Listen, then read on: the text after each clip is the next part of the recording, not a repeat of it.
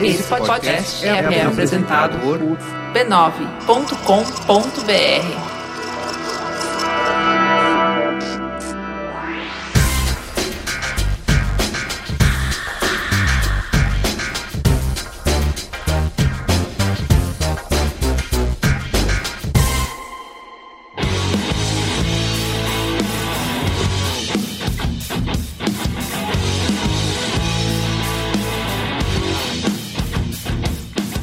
melhores ouvintes, amigos que conquistamos nesses dois anos e que nos conquistaram. Sejam bem-vindos ao espaço de tolerância e empatia que construímos juntos. Esse é o Mamilos. Se aproxime com espírito curioso e a guarda baixa, puxa um banquinho e vem conversar.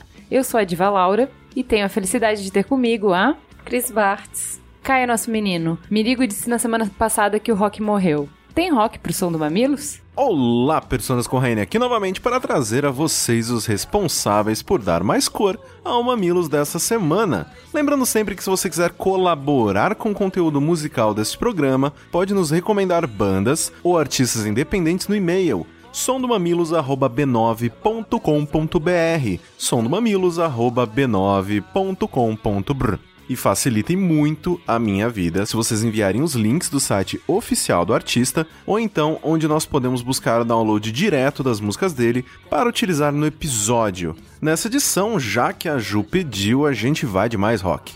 No episódio de hoje, nós iremos ouvir o Nevilton, que foi indicado várias vezes ao Grêmio Latino, mas tem muita gente que ainda não conhece este trio paranaense. Então fiquem aí com Nevilton, no som do Mamilos. Mas ela nunca vai parar.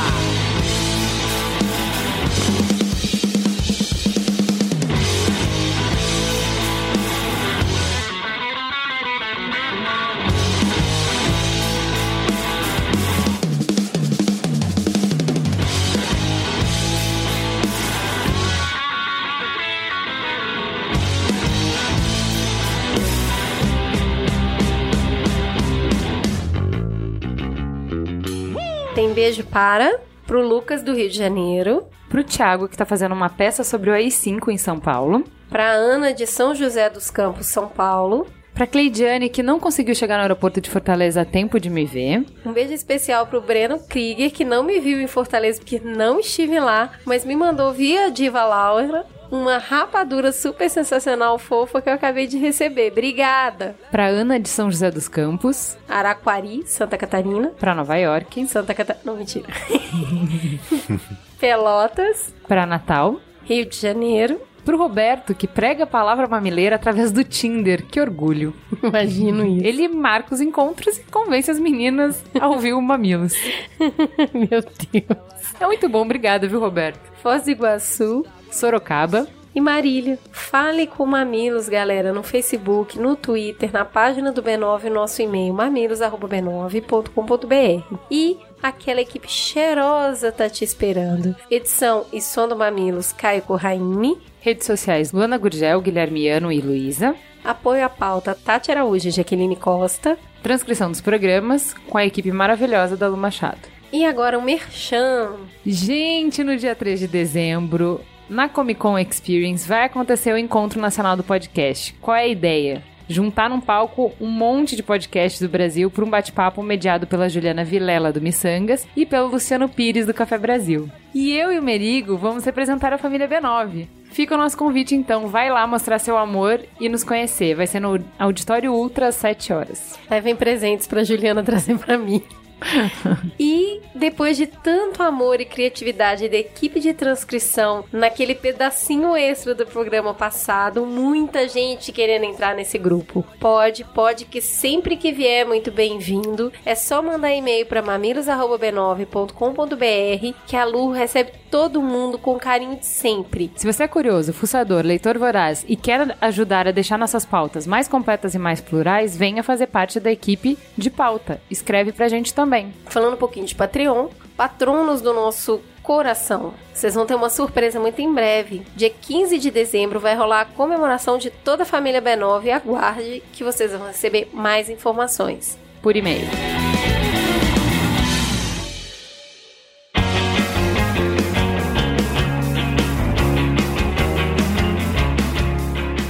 Fala que eu discuto então. A Larissa disse: Meu nome é Larissa, sou de BH e conheci o podcast de vocês após uma professora sugeri-lo como preparação pro Enem. Desde que escutei a primeira vez, me apaixonei.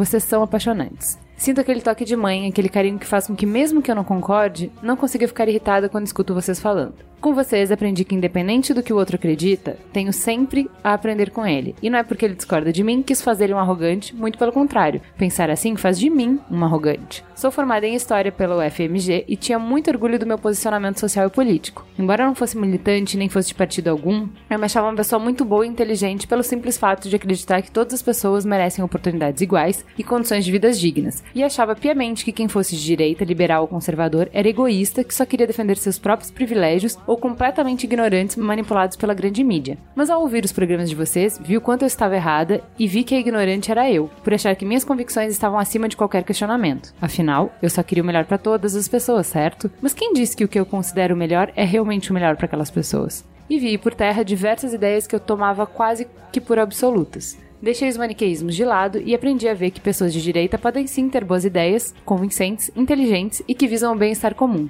E isso mexeu muito comigo. O e-mail da Larissa representa uma enxurrada de e-mails que recebemos referente ao nosso aniversário, nos agradecendo por essa jornada, por essa trajetória e compartilhando como a gente colaborou com a vida dessas pessoas, contando qual foi a caminhada delas, a jornada através do Mamilos. Muito obrigada por todo mundo que escreveu. A Jica, sim, ela, a Jica disse: Gente, vocês jogaram luz numa coisa muito foda. A gente está cagando para a educação. Cara da Jica, né? Lembrei de um cliente de pasta de dente que fez uma pesquisa e perguntou se as pessoas achavam que escovar os dentes era importante. Todas disseram que sim e que se deve escovar os dentes depois das refeições para não ter cárie e para manter a saúde bucal. Porém, grandíssima parte dos respondentes escovava os dentes apenas de manhã. Por quê? Para tirar o bafo. É tipo o nosso discurso de educação. A gente diz que é importante, mas está preocupado mesmo em sair de casa sem bafo.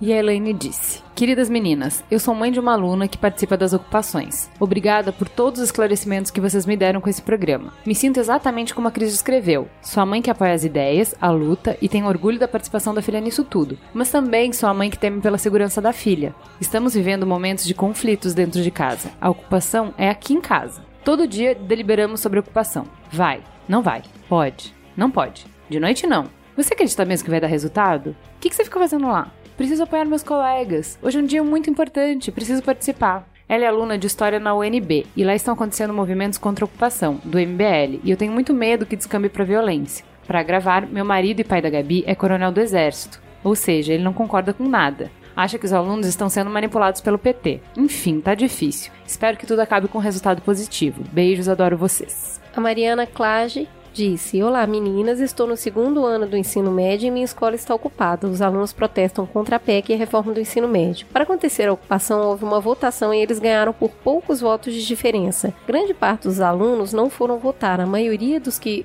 votaram a favor eram alunos à beira de repetir o ano e não tinham nada a perder. E outros gostaram da ideia de repetir a nota do terceiro bimestre no quarto e alguns ficaram do lado mais animado. Acho idealizada a ideia de que todos que estão envolvidos e preocupados com a causa. Não estou tirando o valor do movimento. É claro que existem alunos realmente organizados e comprometidos que fazem um trabalho interessante. Onde estudo, apenas o turno da manhã está paralisado. Dos quase 800 alunos, somente 6 acampam integralmente e durante o dia tem uma média de 20 alunos. Os professores estão divididos por não concordar em suspender as aulas de quem gostaria de estudar. Fizeram uma assembleia, mas ainda não tivemos resposta. Os apoiadores estão dando aulão. Não acho que ajude, porque os professores mudam por série e até turmas do mesmo ano e tem níveis diferentes. Votei contra, igual a maior parte dos alunos do segundo. Entendemos que seríamos prejudicados porque ano que vem prestamos vestibular. Tenho colegas que trabalham e outros que não podem pagar um cursinho pré-ENEM. Muitos de nós dependemos da escola e de estudar em casa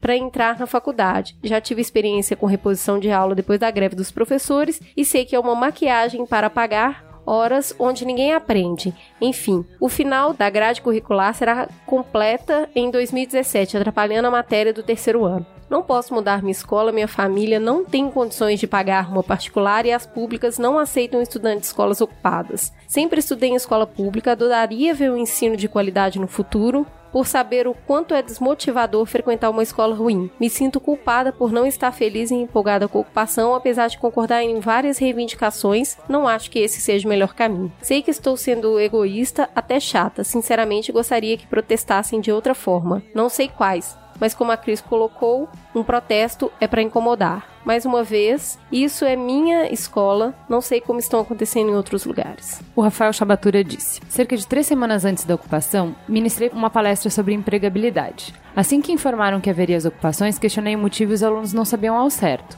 Até para ajudá-los, me propus a dar uma aula sobre a PEC, pontos negativos e positivos, além de explicar as contas públicas brasileiras. De início, a receptividade foi muito boa e a aula foi marcada para o dia posterior à ocupação. Acontece que no dia agendado, cerca de meia hora antes da aula, recebi a mensagem de um dos líderes desmarcando a aula. Acabei indo no colégio para ver o que tinha acontecido e foi impedido de entrar por membros da UJS e do PCdoB que estavam ajudando na organização do colégio. O maior problema na minha visão foi ver o presidente da APP do sindicato dentro do colégio. Detalhe, ele saiu como candidato a vereador e foi derrotado também pelo PCdoB. Esse colégio é um dos maiores da cidade foi o primeiro a ser ocupado, então havia uma certa visão estratégica na tomada deste. Uma observação importante a fazer é que nos outros dias que passei em frente ao colégio ele estava extremamente organizado, limpo e bem cuidado. O segundo caso foi cerca de três dias depois do primeiro. Fui convidado a participar de uma assembleia em outro colégio no meu bairro, o Colégio Estadual JK. Chegando lá, havia um pouco de bagunça, mas os próprios alunos organizaram uma votação onde a escolha pela não ocupação venceu. 20 minutos depois da decisão, alguns membros do UJS, um conjunto de pessoas bem mais velhas, tentaram forçar a entrada e a ocupação do colégio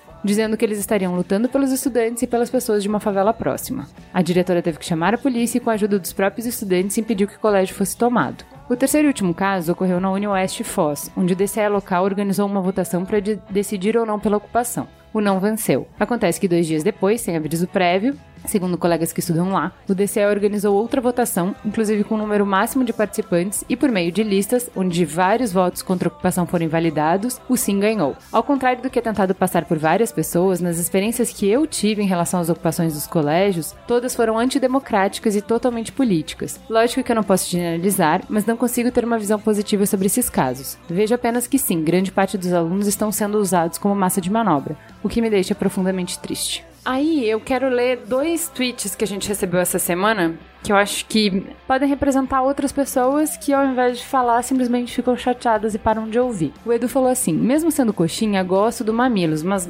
Gosto mais quando tem um contraponto liberal. Tá virando câmera de época. E o Michel disse: Nos últimos podcasts, ando sentindo falta de pontos de vista mais diferentes, ou pelo menos mais empáticos. Obrigado e beijos. Então, é importante a gente lembrar que a gente faz o Mamilos juntos. Vocês colaboram complementando a discussão, como o Rafael e a Mariana fizeram, quando pontos importantes foram deixados de fora, indicando links para enriquecer a pauta ou pessoas para participar da gravação. O que a gente faz aqui, o que a gente se propõe é dar um pontapé inicial. A proposta do Mamilos é ser um ponto de encontro. Se você sente falta de visões aqui, indique pessoas que poderiam entrar para o grupo de colaboradores. Pré-requisito é simples e vocês já sabem.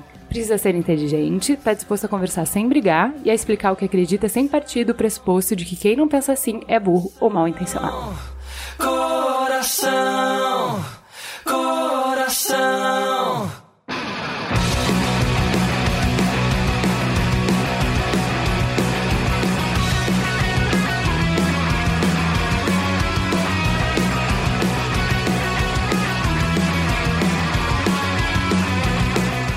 Vamos então apresentar quem veio conversar com a gente hoje? Vamos começar por quem é novo de casa e veio aqui dar o ar da graça? Por favor, senhor Leandro, se apresente, diga pra gente quem é você na fila do pão. Eu sou o Leandro Beguassi e eu sempre falo duas coisas. Eu sou de Caieiras, na Grande São Paulo, e torço pro Palmeiras. Dito isso. Você parece, você parece feliz. É porque eu tô acostumado com o sofrimento, assim, é uma sensação nova essa de felicidade. Eu sou jornalista e sou diretor da editorial da Nova Escola, né? Que aí é uma plataforma, revista, site, negócio todo. De educação, é uma do Brasil, para professores, porque a gente acredita muito em escola pública boa para todo mundo. Ótimo. E do outro lado da mesa redonda, aquela querida, aquela voz já conhecida de vocês, Italy, meu bem, se apresente. Olá, mamileiros e mamiletes. Faz tempo, tava com saudades. Muito bom voltar aqui para falar com vocês. Para quem não lembra quem eu sou, eu sou a Italy. Eu sou economista e feminista. É, essas duas coisas maravilhosas e complicadas ao mesmo tempo, mas eu tenho toda a paciência do mundo para explicar para vocês.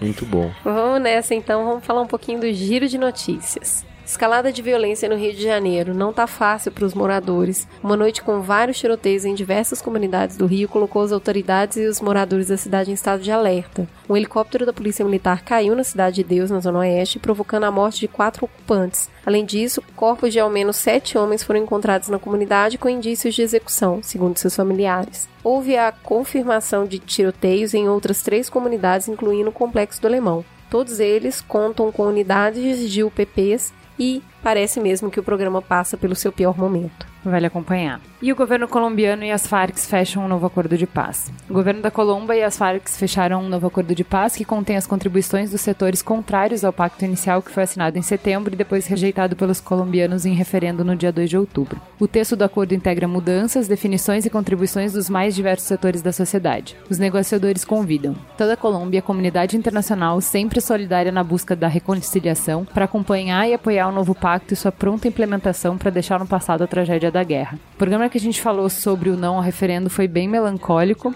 à medida que a gente começou a compreender o tamanho do desafio, né, que a Colômbia enfrenta. Então fica o nosso voto de que seja o primeiro passo para a construção de uma paz duradoura. Tesla anuncia mega projeto de energia limpa, uma ilha inteiramente coberta por energia solar. Para celebrar a conclusão da compra da empresa Solar City, a companhia Tesla, conhecida por seus projetos inovadores e voltados para tecnologias sustentáveis, anunciou o sucesso do seu mega projeto de energia limpa. Após a instalação de painéis solares e power packs, a ilha Tal na Samoa Americana, disse adeus ao uso de geradores movidos a diesel que consumia 300 galões de combustível por dia. O projeto Tesla prevê eletricidade para toda a ilha 24 horas por dia e tem capacidade de manter-se em pleno funcionamento por até três dias completos sem luz solar. A gente teve foram algumas semanas de muitas notícias ruins no campo climático, com as ameaças que o Trump está fazendo assim que ele assumiu o cargo, então achamos relevante colocar uma boa notícia para equilibrar. Então vamos para o Trending Topics 1, que, cara, a gente. As meninas que nos ajudam com a pauta a Tati e a Penetinha estavam comentando o que, que tá acontecendo nesses últimos dias que vocês escolhem um tema de Trending Topics e ele acaba virando uma teta, né? Porque não é nada simples. Sobre o que, que a gente resolveu falar? Como a gente se comprometeu no programa da Colômbia que a gente ia olhar mais para a situação da América Latina, a gente pediu para as meninas, ah, deem uma olhada no giro aí de notícias, o que que tem de América Latina relevante. E a Penetinha acabou de voltar da Argentina, ela tá morando lá. Ela falou, vamos falar da crise da Argentina. E eu falei, claro, por que não? Que coisa mais simples, não é mesmo? O brasileiro vive em crise, de crise a gente entende, a gente senta, abre uma cerveja e vamos falar de crise. Pois é, lê do engano, vamos lá. Do que que a gente vai falar? Casal populista e corporativista deixa o comando do país após 12 anos polêmicos. Se, por um lado, no início, conseguiram reduzir a dívida externa, expandir a economia e, com isso, promover programas sociais de bolsas e subsídios, por outro, deixaram uma herança de recessão, inflação e desgaste internacional em função da falta de transparência e investigações de corrupção. Enquanto o primeiro governo foi marcado por figura carismática, o segundo foi criticado pelo autoritarismo e pela falta de diálogo. Podia ser o Brasil, mas estamos falando da Argentina. Traumatizados com bancos, desconfiados do seu sistema econômico e temerosos com a própria moeda, os hermanos estão sobrevivendo com inflação anual de 40%, desemprego de 10% e um terço da população na faixa da pobreza. Macri, o opositor que assumiu o governo para tirar o país da crise, aplicando medidas liberais, aplicou remédios amargos que inicialmente agravaram sintomas, elevando desemprego e inflação. Embora tenha aumentado a pressão do caldeirão social, os esforços foram reconhecidos pelo FMI, que reatou as relações rompidas há 10 anos e conquistaram a volta dos investimentos internacionais no país. Enquanto empresários dão depoimentos otimistas, apostando na volta do crescimento, os sindicatos estão nas ruas pressionando e mostrando insatisfação popular. A gente vai conversar um pouquinho agora para tentar entender o que está acontecendo com a Argentina e quais são os prognósticos para o futuro. Mas antes de começar, vale um aviso. Existe um ditado entre os economistas de que o mundo se divide em quatro tipos de países: os ricos, os pobres, a Argentina e o Japão. Ou seja, é um assunto difícil mesmo. A gente vai só arranhar a superfície, mas vamos tentar, né, Italy? Vamos.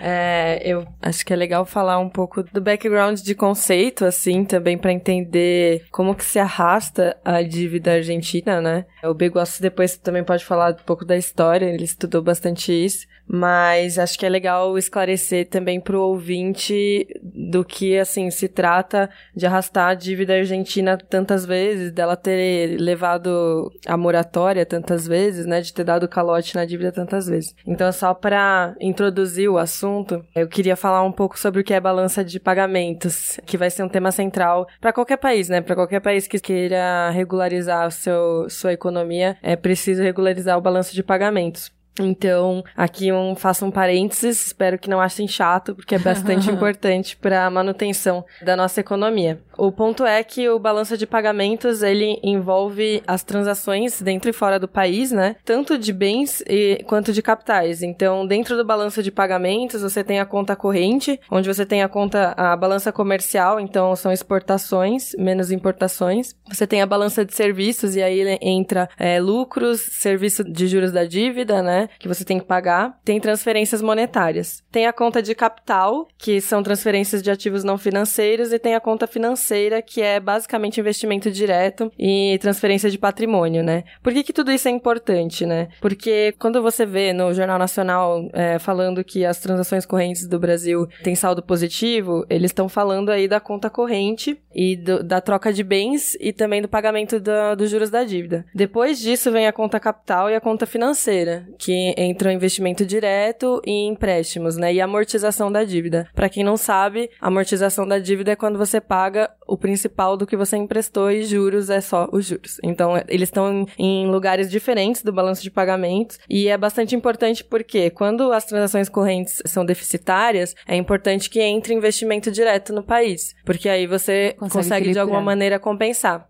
Exato. E o resultado do balanço de, do pagamento, de pagamento, ele vai dizer se aumentou ou não sua dívida externa, dado que se você tem um, um déficit, é porque você precisa emprestar dinheiro de alguma maneira. Ou, como fez a, a Argentina em diversos momentos, imprimir. Que, o Não que... só a Argentina, o Brasil também. É um, é um recurso que vários países já fizeram. Exato. É, eu diria que a economia clássica vê a impressão da moeda como um dos maiores ou primordiais fatores para o início de uma inflação.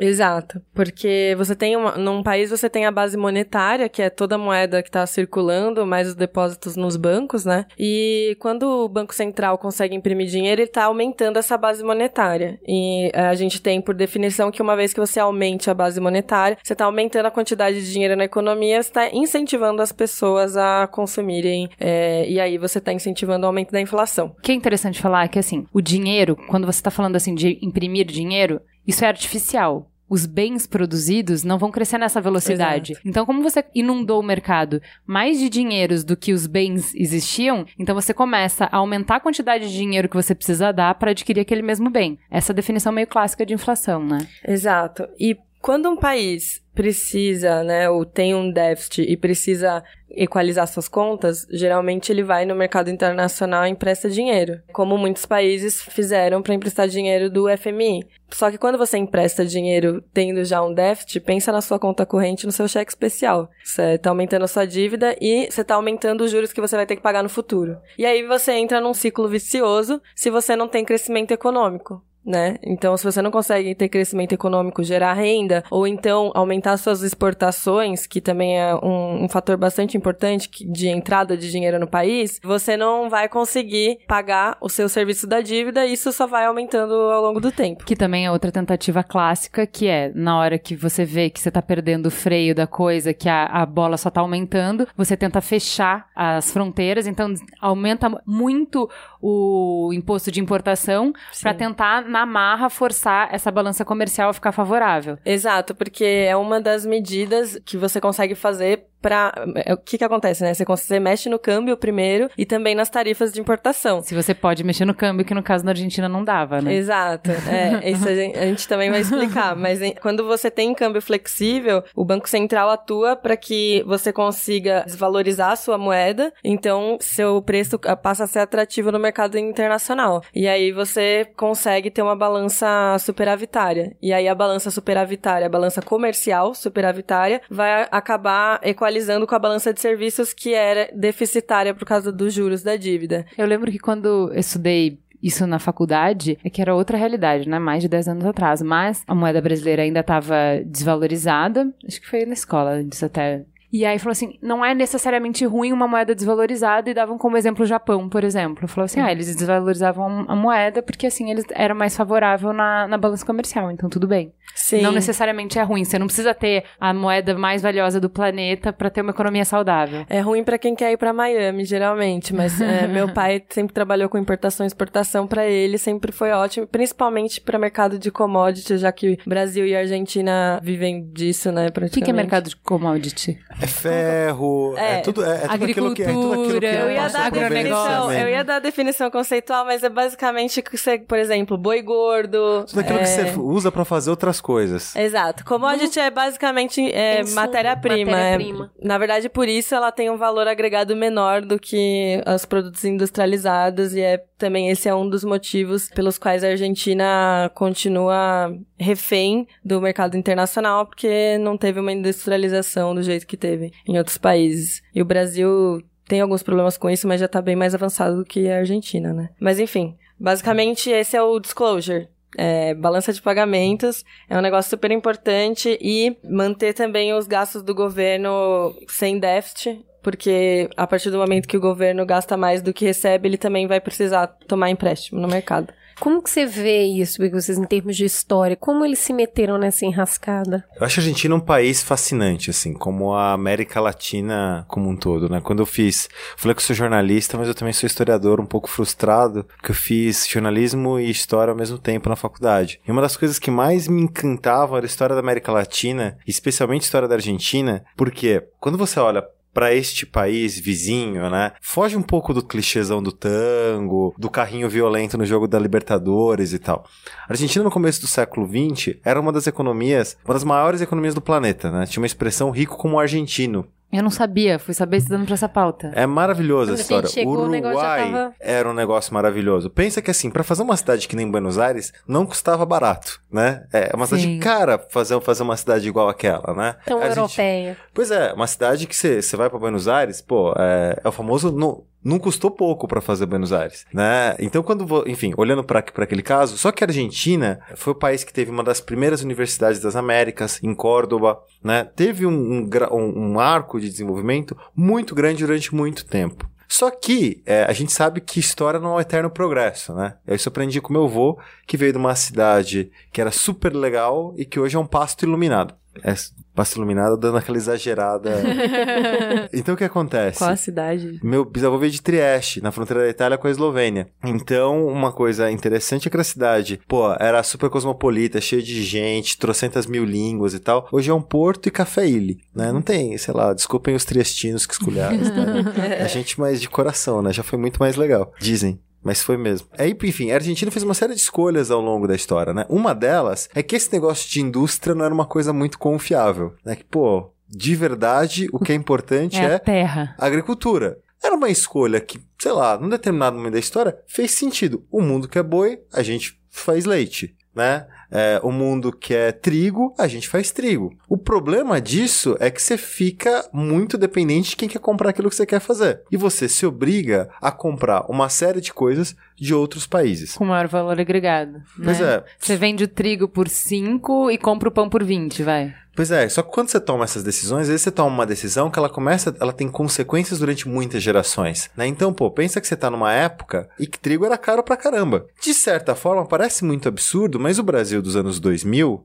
né? Essa década que já parece que foi muito e muito, muito tempo, fez algumas escolhas meio parecidas, né? A gente podia ter feito uma série de outras indústrias, podia ter inventado uma série de outras coisas, mas a gente ficou vendendo minério de ferro pra China, vida loucaça, vende mais minério, vende mais minério. Quem tinha ação da Vale do Rio Doce ficava lá dançando Baby Doll de nylon, né? Porque tava feliz pra cacete com isso. O ponto é, num determinado momento fez sentido. Sim. E isso também funcionava numa época em que boa parte da população e do poder na Argentina estava concentrado em Buenos Aires. né? Então era um grande pasto que produzia para exportar para o resto do país e aquilo mais ou menos sustentava uma certa elite que vivia em Buenos Aires. Elite, vamos pensar isso de uma forma muito mais ampla, né? Uma classe média alta, assim, vamos sair dessa coisa coxinha petralha, assim, é outra parada. E o que aconteceu? Tomou essas escolhas. Essas escolhas pareciam que faziam sentido, né? Pô, universidade bombando, um monte de escritor, vários dos grandes escritores da América Latina são argentinos, né? Borges, Cortázar,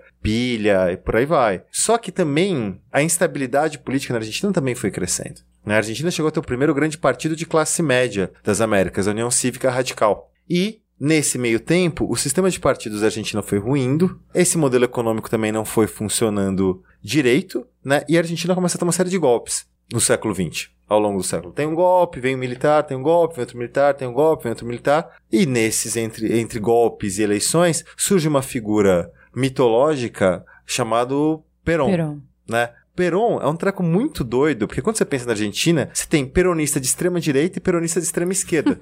você tem que lembrar que Gente, há gregos e troianos. a, Cristina Kirchner era peronista, né, do Partido Justicialista, tal qual Menem, sua antítese dos anos 90, Sim. né? São dois peronistas, né? E o Perón Porque tem mais a ver com o jeito de se relacionar com a massa do que com a questão econômica propriamente dita, É, né? eu ia pedir até, Begual, se você pudesse, tipo, como você definiria o peronismo, assim, tipo, só pra dar um passinho atrás? Peronismo é uma coisa muito louca, porque pra entender peronismo é quase como se você estivesse dizendo assim, é capaz de ser uma coisa e o seu oposto ao mesmo tempo. Então, Peron, por exemplo, ele tinha, claro, ele é, você pode dizer que na história ele é o famoso líder populista, mas populista diferente daquilo que a gente está acostumado a, a pensar, né? Populismo, num determinado momento do século XX, não carregava essa Pejorativo, essa- tão pejorativo. Tão, tão pejorativo, porque a gente tá falando do nascimento das democracias de massa. Que lembrar que no começo do século, quem votava? Pouca gente votava. Homens acima de uma renda tal, né? E parece absurdo falar assim, nossa, só na América Latina tem essas coisas. Na Inglaterra, por exemplo, se você morasse em São Paulo e tivesse uma indústria em Ubatuba, você tinha direito a dois votos. Olha que maravilha. As coisas são. É, é muito. Não é. Tem coisas que não são só na América Latina. Então o Perón assumiu, de certa forma, organizando uma série de pessoas que estavam fora do sistema político tradicional. Né? Então teve um trabalho de inclusão aí. O ponto é que o Perón conseguia ser tudo pra todo mundo, inclusive pros nazis, né? Tem sempre essa história. Uma coisa que a gente às vezes não lembra é que o Perón, durante a Segunda Guerra, se manteve neutro. Ele tinha um acordo com Hitler que se a Alemanha ganhasse a Segunda Guerra, o sul do Brasil, uma boa parte do Paraguai, Chile, era tava tudo liberado. né? É, eu tenho um livro maravilhoso É sobre isso, Nossa. que era tudo nosso, né? Era, era tudo Argentina. E esse projeto fracassou, deu tudo errado, e a gente entrou num, num- modelo de instabilidade muito grande, né? Durante um período muito longo. Durante né? um período muito longo. E sempre dependendo de uma figura meio messiânica. E a gente sabe que pessoas que tomam decisões muito absurdas na vida política, elas também vão tomar decisões muito erradas na vida econômica também, né? Porque o erro nunca tá numa caixinha só. E aí você imagina, né? Vida louca em tudo. É, imagina aí tá ele falando, tipo, balanço de pagamentos, conta e tal. Você imagina um cara que ele pode ser nazi, organizar as coisas, pensar em plano. A última coisa que esse sujeito tá preocupado é falar assim: vamos olhar para as contas públicas e ter certeza que elas estão saudáveis. Só que isso, ao longo do tempo, se acumula. Né? E isso na Argentina ficou uma. né, Não teve direita e esquerda, até porque é difícil fazer É, eu essa queria, conta. eu queria que a Ita lhe falasse isso, porque assim, a gente tem dois arcos importantes na história recente da Argentina. Então você tem o Menem, que você pega a pior crise da Argentina, que foi em 2001, quando 2002. deca- é, declararam moratória e tal, que a Argentina quebrou mesmo. E aí, você vê, o Menem é um governo completamente clássico é, de Liberal. liberalismo econômico, né? Que é de falar o quê? De privatizante, de... É, aí ele foi o completamente contrário, né? Não, o, Não, não, o Menem, é- o Menem, o Menem era até um maluco, porque o Menem de fato privatizou tudo que ele puder. Ele, ele pareou o peso com dólar. Se você tem mais de 30 anos, você vai lembrar que argentino, é, nos anos 90 Sim. no Brasil, Rio, Balneário Catarina, Camboriú nossa. Mas era parte do... rei do camarote. É. Parte do plano real também foi deixar o dólar e o Sim. real na paridade de um para um. É, o- é que as coisas foram diferentes. Tiveram alguns elementos parecidos e alguns diferentes, né? Talvez isso tenha se estendido por muito tempo e não a Argentina não conseguiu segurar isso, porque o que o plano real fez foi depois instituir a unidade é, real de valor e aí é o RV e aí e aos poucos passando pro real mesmo. O que aconteceu na Argentina acabou ficando de 91 a 2001, né, com a economia dolarizada praticamente. E aí como isso deixava a balança travada, né, deixava o dólar o dólar e o, e o peso travado, você não conseguia fazer política cambial e aí você ficava super refém de crises exteriores. E aí, nesse meio tempo, teve crise do México em 94, e aí retiraram, tipo, os investimentos da, da Argentina. Depois teve crise asiática em 97. Em 99, a Rússia declarou moratória, sendo que o México e a Rússia tinham regimes cambiais um pouco parecidos com a Argentina. Então, o que, que acontecia, né? O, o investidor estrangeiro via isso, via que esses países tiveram ataques cambiais, como foi o caso do, do México, e criava, se criava uma, uma instabilidade ou Uma, uma, preocupação ruim, né? uma preocupação, a credibilidade sobre o regime cambial é, e sobre o- esses países que atuavam com isso acabava caindo e aí você tinha uma retirada de investimento em massa. E com essa retirada de investimento em massa o que, que acontecia com balança de pagamento? Você tinha se você tem você tem uma retirada de investimento direto e você tem todo mundo vendendo título dentro do país e transformando para dólar. Então você diminui sua base monetária isso traz recessão traz desemprego e aí no ano seguinte o que acontece? Quando você tem recessão e tem desemprego você não tem dinheiro para pagar os juros da dívida. Enfim isso vai virando uma bola de neve. Então a crítica a esses anos em que apesar da, da Argentina ter se dado bem enquanto a economia internacional estava boa né apesar de ter sido ok no momento em que a marola começa a bater de fora, você não tem tantas políticas e é por isso que depois, no governo Kirchner, eles foram se fechar tanto. É, então, mas é, e o que eu acho mais interessante, eu voltei tanto atrás pra explicar isso, que assim, a gente fica sempre aqui nessa discussão de direita e esquerda, e de que um tá completamente errado e outro tá completamente certo, e é interessante quando você dá uma olhada na situação da Argentina, porque quebraram de direita e agora quebraram de esquerda, né? E agora você tá com alguém de direita de novo tentando consertar. Então, assim, a receita de bolo de direita falhou, com o Menem, a receita de bolo de esquerda, que a gente tá falando de privatiza tudo, pareia com dólar, não sei o que. Eles tentaram isso, deu errado. Aí veio o outro, não, é dirigismo estatal, fecha a fronteira e vamos colocar dinheiro, é, dar incentivo aqui, incentivo ali, fazer subsídio pra isso, subsídio pra aquilo, e aí a gente vai conseguir. E também assim, da mesma maneira que aquela receita funcionou por um tempo até não funcionar mais, essa receita de dirigismo estatal também funcionou por um tempo e por isso que eles se reelegeram, que era o que a Cris me perguntou, ela falou assim, se foi tão ruim, por que se reele- reelegeram? E aí, o que eu acho que é mais importante, independente de lados, é uma falta de compromisso com a regra do jogo. Então, por exemplo, quando o Macri assumiu agora, aí vai abrir a caixa de Pandora, né, Pra saber como que estão as contas do governo e vai se descobrir que nenhum dos índices que existia era confiável. Então, vai se descobrir que um terço do país está em situação de pobreza, o que antes era tipo 4%, e aí isso é usado politicamente de assim, gente, eu entreguei o país pra esse cara com 4% de gente na linha de pobreza, agora tem um terço do país, que que é isso? O cara quebrou o país em um ano. É, ele tem números diferentes agora, o Macri. Eu, eu acho muito interessante a forma como os extremos são sempre ruins. Eu acho que a Argentina deveria ser olhada com esses olhos. Não existe uma fórmula só para fazer a coisa dar certa. Não é nem tanto uma coisa e nem tanto. Não é só uma coisa. Né? Quando o Menem deu a win em privatizações e quando os Kirchner deram a win no fechamento. né? Sim. Não tem. E acho também importante lembrar que quando a gente tá falando do espectro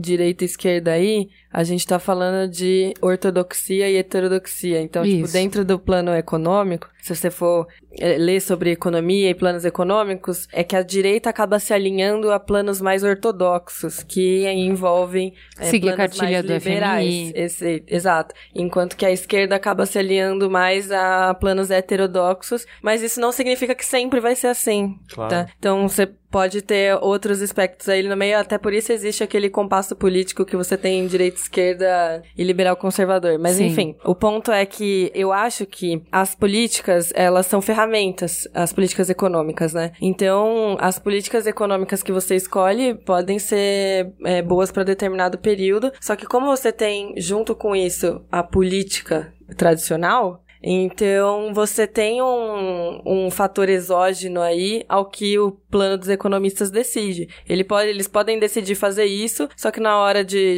fazer o jogo político em qualquer congresso ou então com a população, você tem enormes dificuldades. Então, se tem um- um- a ideia de que o Macri ele quer voltar ao mercado internacional e a gente pode questionar isso, falar que ele tá se alinhando com os empresários e que ele tá favorecendo os empresários, mas a gente também tem que notar que é importante ter algum diálogo com esse setor se a, gente- se a Argentina quiser voltar a crescer. Então, não dá pra ser ingênuo a ponto de achar que dá pra seguir em moratória até o fim da vida e deixar Qual o problema da moratória? Que é isso que eu achei interessante, você explicou bem no início. O problema da moratória é que para de vir é, investimento externo. Qual o problema de você confiar todas as suas cartas em rezar a cartilha do FMI e receber investimento externo? Quando você fica dependente demais dos investimentos externos, você fica exposto e qualquer crise mundial, enfim, você é afetado diretamente, né?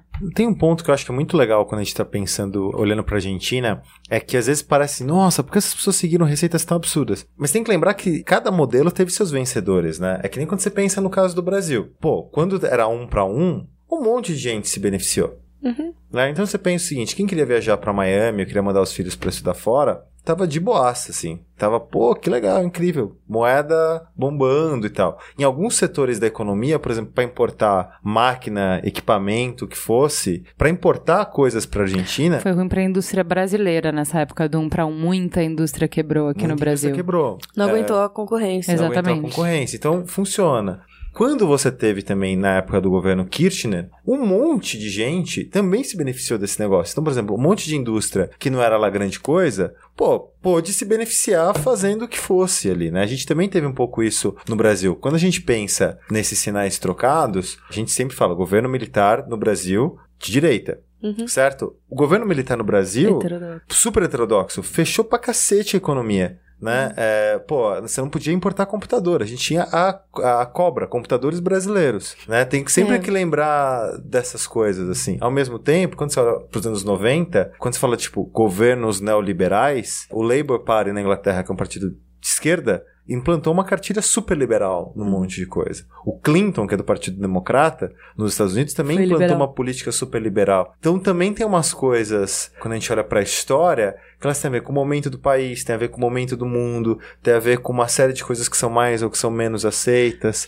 É, mas. não tem é, receita de bolo. É, né? mas uma coisa que eu acho interessante, que eu acho que por isso que a Italy começou com toda essa explicação mais teórica, que assim, quando você vai olhar o inimigo público número um, o ponto em que os dois convergem é a questão de como você trata a dívida pública, de que você pode tratar isso como papel. Literalmente, porque eu assino aqui nesse papel, eu crio dinheiro, eu crio moeda, entendeu? Então você pode lidar com essas coisas que você sempre pode arrolar pro próximo mandato que você já não vai estar e você construiu as coisas que você queria, você fez o seu legado, você entregou as promessas que você fez para aquelas pessoas. Você pode deixar esse problema sempre para frente.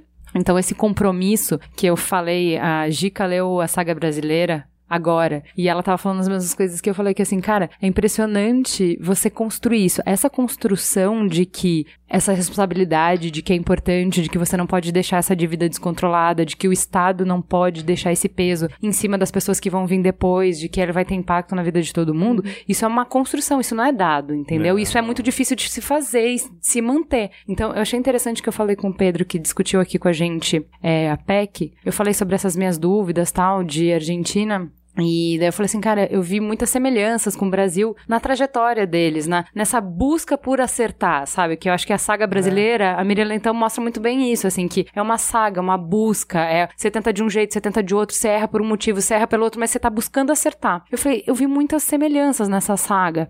E ele falou, Ju, parcimônia, nessas comparações, que ele falou assim, por exemplo, a Dilma agora, na história mais recente, né? A Dilma, ela maquiou números para parecer que os resultados eram melhores para ela conseguir ganhar as, as eleições, tá? Então, a gente chegou até a falar aqui aquela contabilidade criativa, né? Eles inventam número. É Na diferente, é, é completamente diferente. Então, assim, É, inflação. fica muito IBGE, lá você difícil não podia confiar. então, mas aí fica muito difícil você ter credibilidade no mercado internacional se você mexe na regra do jogo, né? Se ninguém pode acreditar na sua palavra, aí, aí ferrou, né? Não tem como jogar. Dentro da população mesmo, né? Eu tinha uma época que eu trabalhava com uma empresa que a gente tinha boa parte da- das pessoas na Argentina. Como é que você faz esse reajuste de salário? Para Com- pegar uma coisa bem Com base simples. em quê, né? Com base em qual inflação? Porque a inflação, do, a inflação do governo é uma, a inflação das ruas é outra. É, é super, é super difícil. Assim, acho que a Argentina fez uma série de escolhas ao longo do tempo, respondendo aos problemas que ela tinha. E é muito doido. E eu sempre fico pensando, por que as pessoas tomaram aquelas decisões? Né? Em que momento que elas estavam quando elas resolveram eh, fazer aquilo? Elas estavam lendo o que no mundo? Por que elas acreditaram naqueles discursos, sabe? É uma coisa que eu fico pensando um pouco em empatia, mais às vezes do que olhar para a Argentina como um um bicho esquisito, eu Sim. sempre fico pensando assim, por que essas pessoas tomaram as decisões que elas tomaram? É que eu acho que era o que a Cris estava perguntando. Ítali, fala pra mim em que momento a gente tá agora. Quais são as duas forças que a gente tem? Então, basicamente a gente tá no momento, se você olhar no big picture assim do mundo, você tá indo para posições mais liberais, mais ortodoxas. E se você observar a história econômica, você vai ter ciclos, porque quando a coisa aperta, né, e sei lá, no social, por exemplo, e você tem protesto e tudo mais, você vai ter que fazer uma- alguma coisa em relação àquilo. Quando a coisa aperta em relação a você não ter dinheiro internacionalmente, a você não conseguir investir no seu país, você vai fazer alguma coisa em relação a isso. E o que está acontecendo no mundo pós-globalização é essa preocupação, basicamente, em, em retomar as políticas liberais, É né? até uma questão de sobrevivência, né? Se- Exato. Você vê na Grécia, você vê toda essa discussão na Espanha. Exato. E na Argentina agora você tem o Macri, que, sei lá, pela primeira vez, eu tava vendo, né? Pela primeira vez em 15 anos ele foi num evento anual dos empresários lá na Argentina, que é, chama Ideia, que os Kirchner se recusavam a ir, não deixavam nenhum mini- ministro ir também. E ele resolveu ir pra abrir esse diálogo pra falar, vamos nos unir, vamos fazer isso em conjunto e meio que também cobrando, né? Invistam realmente, quero a parte de vocês. Então, nesse sentido, o momento agora é de tentar arrumar a casa, só que se ele não conseguir apoio no legislativo nas eleições de 2017, ele vai estar em maus lençóis, porque como agravou alguns índices né? Então, a inflação agravou, desemprego agravou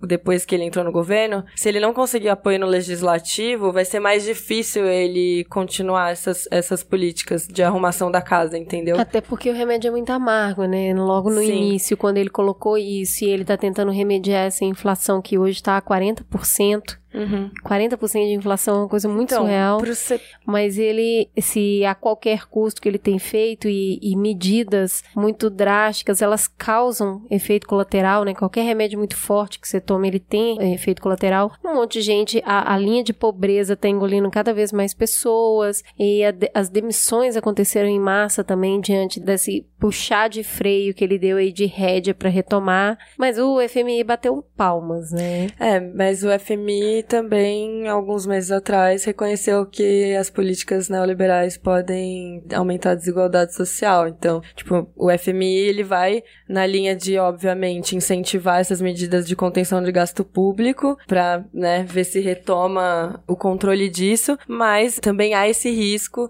de você aumentar a desigualdade social. Por outro lado, o que a política dos Kirchners eh, fez foi gastar tanto com o social que você teve um problema de longo prazo. Então a gente volta naquela questão dos momentos cíclicos, né? Então você precisa de determinadas políticas em determinados momentos. Eu também concordo, eu acho que o remédio foi amargo, mas tem economista falando que não foi suficiente. Exatamente. Então, isso depende muito do ponto de vista. É, eu acho que agora tá sendo bem menos, como eu posso dizer, dramático do que foi em 2001, porque tá sendo menos amargo que 2001. Sim. É o jeito que, que as coisas Mas é tão- que a situação não é tão grave, então a quimioterapia não precisou ser tão forte, né? Exato. Mas o que você estava falando dos Kirchner é o seguinte: mais importante do que eles tentaram fazer é a questão da transparência, né? Não é investir, não é fazer gasto público ou não, é a questão de ter a transparência E sobre eficiência. da onde você está fazendo, da onde você está tirando dinheiro, quais são as escolhas que você está fazendo e que você está gastando o que efetivamente o país comporta e tal. Então, é a caixa preta que eles fizeram, o fato de não ter transparência no gasto público, nem eficiência no gasto público e justamente é um populismo, um, um sistema de governo, um sistema político que só se sustenta se eu continuar te entregando benefícios.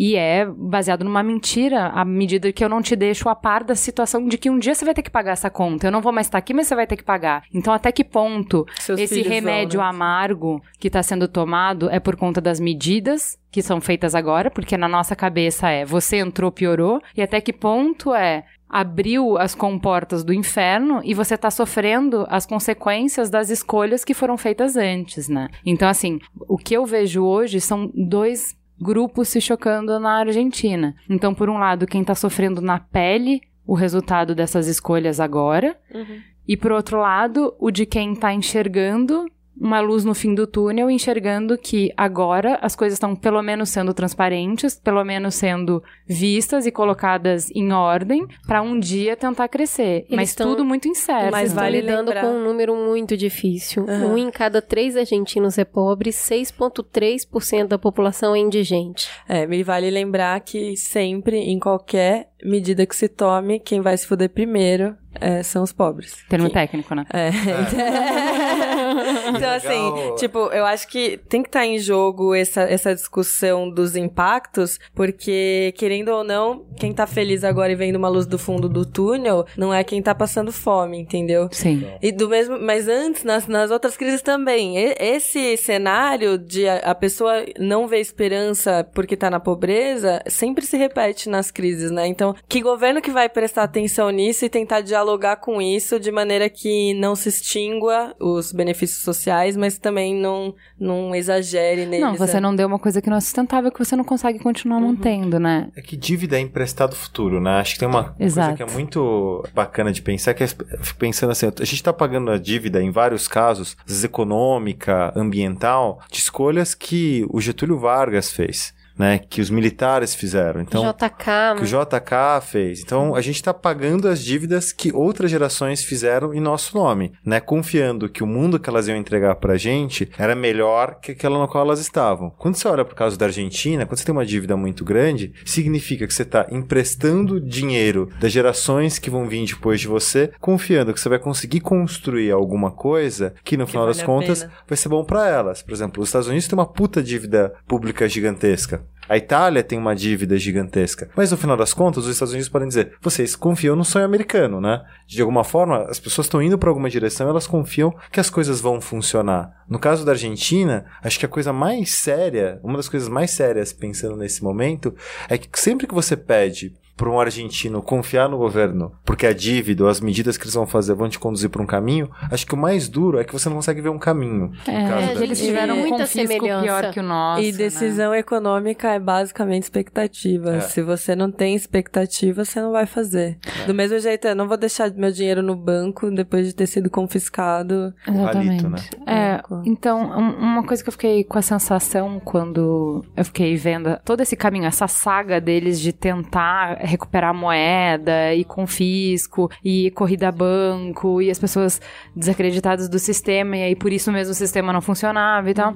Eu fiquei pensando que assim, pra gente, cidadão médio que não entende de economia, que tá lá só trabalhando fazendo o seu, crise na- no México, crise na China, crise na Rússia, crise não sei o quê. A impressão que me dá, Italy, como a gente tá muito distante da economia e distante de interferir na economia, de ter escolhas, isso não tá no nosso poder, a impressão que eu tenho é como se fosse as tragédias naturais, sabe? Porque você trabalha, trabalha, trabalha e no dia seguinte teu dinheiro sumiu. Você trabalha, trabalha, trabalha, fez planos, comprou uma casa, não sei o quê, e você ficou desempregado e a recessão não tem nada a ver com quanto você se qualificou, com o que você fez, com as suas escolhas. A recessão, a crise, o desemprego, a inflação vai comer o seu esforço, vai comer seu dinheiro, vai impactar sua vida e você não tem nada para fazer, isso é muito maior do que você. Então a sensação que eu tenho é que assim, exatamente igual as coisas da natureza, você faz o seu melhor e se chover, vai ter a colheita vai ser boa, se não chover não vai. Então você vai estudar, se você vai ter emprego ou não, você não sabe o que, que vai ser no futuro. Então essas ondas econômicas vêm exatamente iguais às ondas naturais, a chuva demais, chuva de menos, terremoto, não sei o que. Você tá à mercê dessas coisas que são muito superiores a você. Eu adorei sua metáfora. Você consegue, por essa ótica, você consegue entender porque as pessoas vão pra rua. Porque se tudo é um fenômeno natural, mas ao mesmo tempo você vê nos jornais que alguém tá lidando com isso, você vai querer cobrar dessas pessoas. Né? Então acho que é natural que você tenha as pessoas indo pra rua. É que teoricamente isso não é um poder natural, né? Aliás, verdadeiramente não é um poder natural. Não, é que assim, eu Você entendo que a Ju contra Ei, falou. tsunami, É, fora é, tsunami. o que né? acontece. Então, é, mas é a única coisa que você pode fazer. É, não, contra tsunami você não consegue protestar. A verdade é que a gente deveria estar menos à mercê de ondas do que realmente estamos, porque falta transparência. Quando você vai descobrir que o buraco ele é muito mais embaixo, né? Esses números que inclusive eu citei, eles são muito diferentes dos últimos números deixados pela gestão Kirchner. Esses já são números de um instituto, tipo um, um IBGE deles lá. Então, é, não é do governo, né? De uma instituição. Então, eu acho que o povo argentino já protestou muito, continua protestando muito, né? E tem tentado ser mais senhor das coisas que acontecem no país, tentando buscar um equilíbrio, porque a visão que eu tive desse raso estudo feito, de ler a pauta, de ler um pouquinho de link, é que eles foram de muitos extremos extremo de um lado e extremo do outro. E entendo, porque quando a gente olha de fora é fácil, né? Falar, nossa, mas foi muito ruim essa gestão Kirchner de quatro mandatos. Foi muito ruim, foi muito ruim. Cara, eles foram eleitos, sabe? E eles fizeram diversas concessões e depois a Cristina Kirchner tirou algumas delas, o que deu muito problema dentro do país. Ela, a mídia ficou muito contra ela nesse sentido, porque ela tirou subsídio ali também. Então, assim, tem tanta coisa ali que depende muito da vivência de quem tá dentro do país para entender por que foi eleito. Eles devem olhar pra gente com esse mesmo bicho esquisito que hoje a gente olha pra eles, porque de fora sempre parece mais fácil entender as coisas. Fica aí a curiosidade pra saber o que, que os argentinos acham do nosso. Melhor não saber, da crise amiga. política. Não, eu acho. Espero que esse início de conversa tenha sido útil para interessar as pessoas para saber o que está acontecendo, para buscar olhar, né? Que nosso interesse maior é esse, que a gente abra os olhos e entenda o que está acontecendo ao nosso redor, que a gente saia do nosso umbigo. E principalmente eu acho que é uma discussão super rica para complementar a discussão que a gente teve de PEC, que no final, assim, não somos só nós que estamos nesses dilemas, são escolhas difíceis, são escolhas que a gente tem que tomar direto na, na nossa caminhada, né? Então, acho que acaba. Não é uma discussão só sobre eles, acaba sendo uma discussão sobre a gente também. Vamos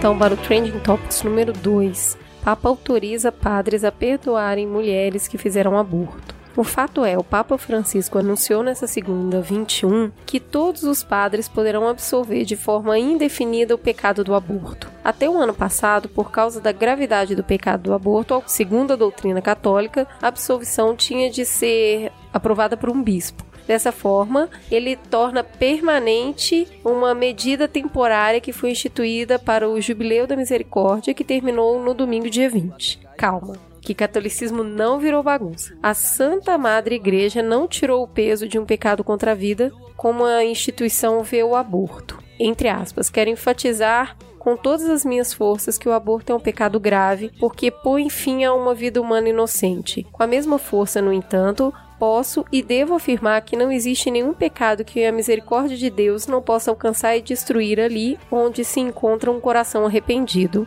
Fecha aspas, disse Francisco. A missão do ano da misericórdia é convencer os fiéis que deram as costas à igreja a retornar ao catolicismo. Obviamente, essas posturas polêmicas têm desagradado fiéis conservadores, ao que o Papa responde, aspas, eles pensam que a situação é sempre preta e branca, mesmo quando no fluxo da vida é preciso aplicar o discernimento e ser mais flexível, fecha aspas. Vamos então para polêmica. A bola já tá alta, não vou falar mais nada. Italy, o que, que significa debater esse tema, na sua opinião, dentro da Igreja Católica? Fui batizada é, e fiz a crisma. Crisma não. Primeira comunhão? Primeira comunhão. Crisma já, já tava nos anos rebeldes.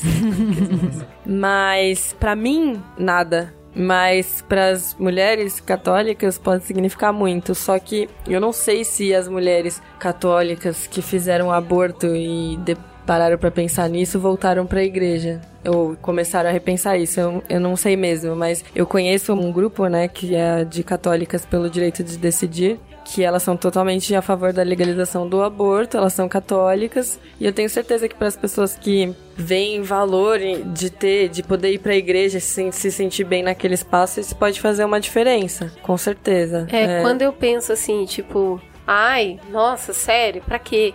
Eu fico imaginando num exercício de forte empatia, numa mulher ali num leito de morte, na hora de receber uma extrema unção, que acredita verdadeiramente que vai para o céu ou para o inferno e que ela cometeu esse pecado e conviveu com essa culpa a vida toda, eu acredito que realmente deva ser muito importante para ela receber um perdão. Ou mesmo não precisa nem traçar um cenário tão dramático, é ir na confissão. É que é só assim para eu poder.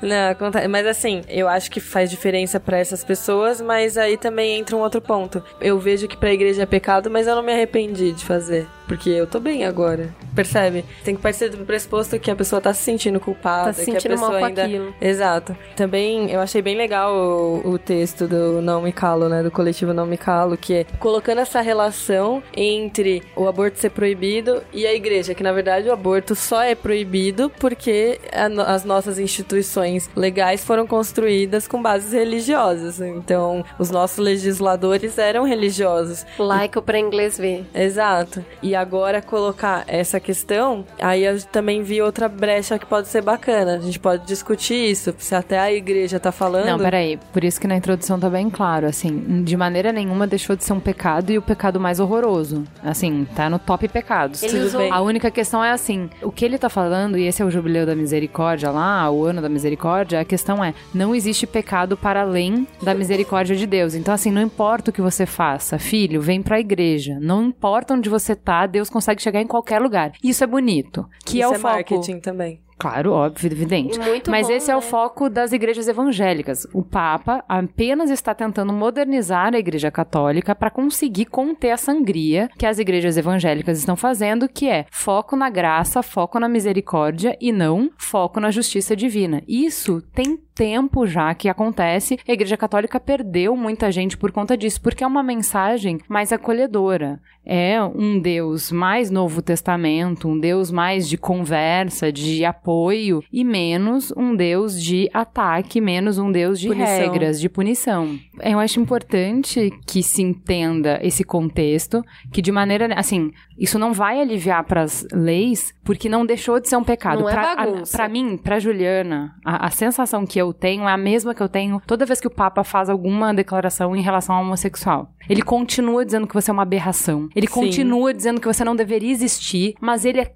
tão misericordioso, ele é Ele é tão benevolente. legal e benevolente que ele vai tolerar a sua existência por pecador que você seja. Então, assim, eu não consigo conceber, no caso de homossexual, uma conversa com uma pessoa que de partida fala que eu não deveria existir. Entendeu? Então, assim, isso é da onde eu estou. E aí eu faço um esforço de empatia, de entender da onde ele vem, da onde ele tá, que a regra é imutável, porque se não fosse imutável, ela não valeria nada. E aí ele não tem massa de manobra, a massa de manobra que ele tem é falar, gente, não vamos se matar. Você tem pecado, você também, todo mundo tem, não vamos ficar cada um apontando um pro outro e vamos tentar conviver melhor. Então é uma mensagem menos belicista. Sim, mas o que eu quis dizer não é que isso vai mudar ou afetar as leis, mas isso abre uma discussão para uma questão que envolve a lei, né? Se a gente vem de toda esse da ideia de que aborto é pecado e por isso é errado, é, Mas é isso, a que eu tô falando, não vai- discutir. Não, não mudou que é Não, errado, e mas assim- se tem perdão até da igreja, por que não repensar o perdão da, da pessoa não ter que ir pra cadeia por ter feito um crime? Eu acho que lança reflexão. Sim, tá? a cadeia, a cadeia eu acho que pode. É isso. Eu acho que É. você deu um ótimo exemplo. É isso que você entende que é isso que ele tá jogando? Ele tá jogando assim: eu nunca vou permitir o aborto, mas você não precisa ir pra cadeia. É. Você entendeu? Foi isso que ele fez. O perdão é assim, continua sendo errado, é contra a lei, porém não precisa ajoelhar no milho. Não, Entendeu? e assim, é, eu fico pensando, cada do meu Se você te arrepender. do meu púlpito ateu, né? Que é super difícil fazer toda essa análise. Mas assim, gente, a religião é isso. A religião não vai falar é, gay tudo bem, aborto tudo bem, porque vai muito. É contra o princípio do que a religião segue.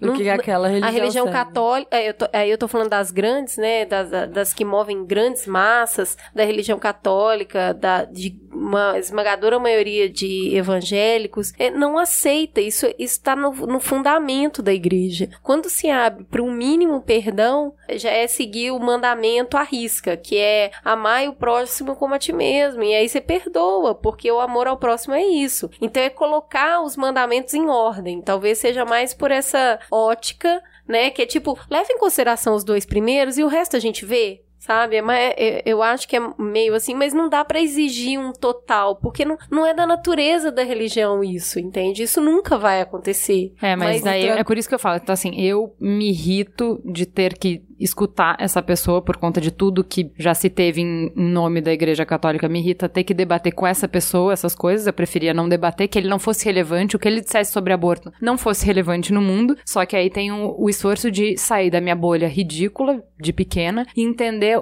quantas pessoas no mundo são regidas pelo que, que esse cara fala, o impacto que o que esse cara fala tem e o impacto positivo que tem quando ele decide, apesar do lugar que ele sai, apesar de todos os custos grandes, políticos, pessoais, o risco de se expor tal, quando ele decide fazer, dar esse passo de encontro, sabe? Porque é muito isso, é entre o que as pessoas querem e entre o que ele pode dar, ele fez um passo gigantesco de encontro. Ele fez um passo gigantesco de diminuir tensões. Eu assim. acho que a gente tem que ce- celebrar isso por causa desse passo, mas eu não consigo ver como uma coisa. É que porque assim, pra mim tem sempre um interesse por trás, que é manter sua base de fiéis e manter aquela riqueza. Enfim. Pra eles são igual assim, importantes. o homem da mesa. Conta aqui. Não, eu Conta aqui, vem que- com a versão jornalista. Eu sou vestido- católico, verdade, como todo cara- domingo. Cara, não- Eu s- é, não, Acho é você umas homem- hereges e tô saindo da mesa agora. Não, como. Tipo, homem numa discussão de aborto, eu acho. Adoro, tá? E eu acho que eu tenho sempre que mais escutar do que ouvir, porque eu acho que sempre a gente tem que, especialmente numa coisa que não nos afeta fisicamente, a gente tem sempre que estar mais numa posição de escuta do que de fala.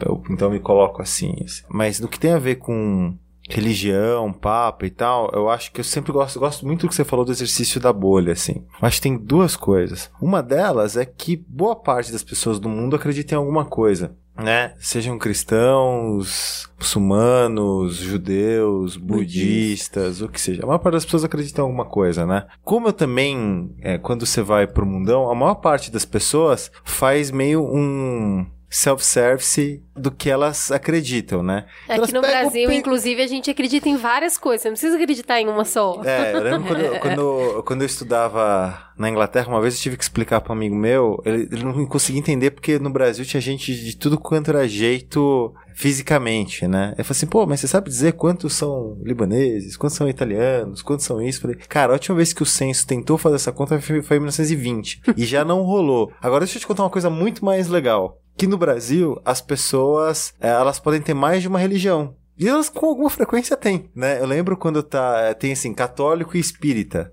né? Eu tenho um amigo super judeu que vai no centro espírita também. É, então as pessoas Seu são... tela azul, né? E, e na real, boa parte do mundão é assim também. É que as pessoas podem ser mais ou menos ortodoxas. Mas, por exemplo, eu tenho uma prima que é casada com um muçulmano.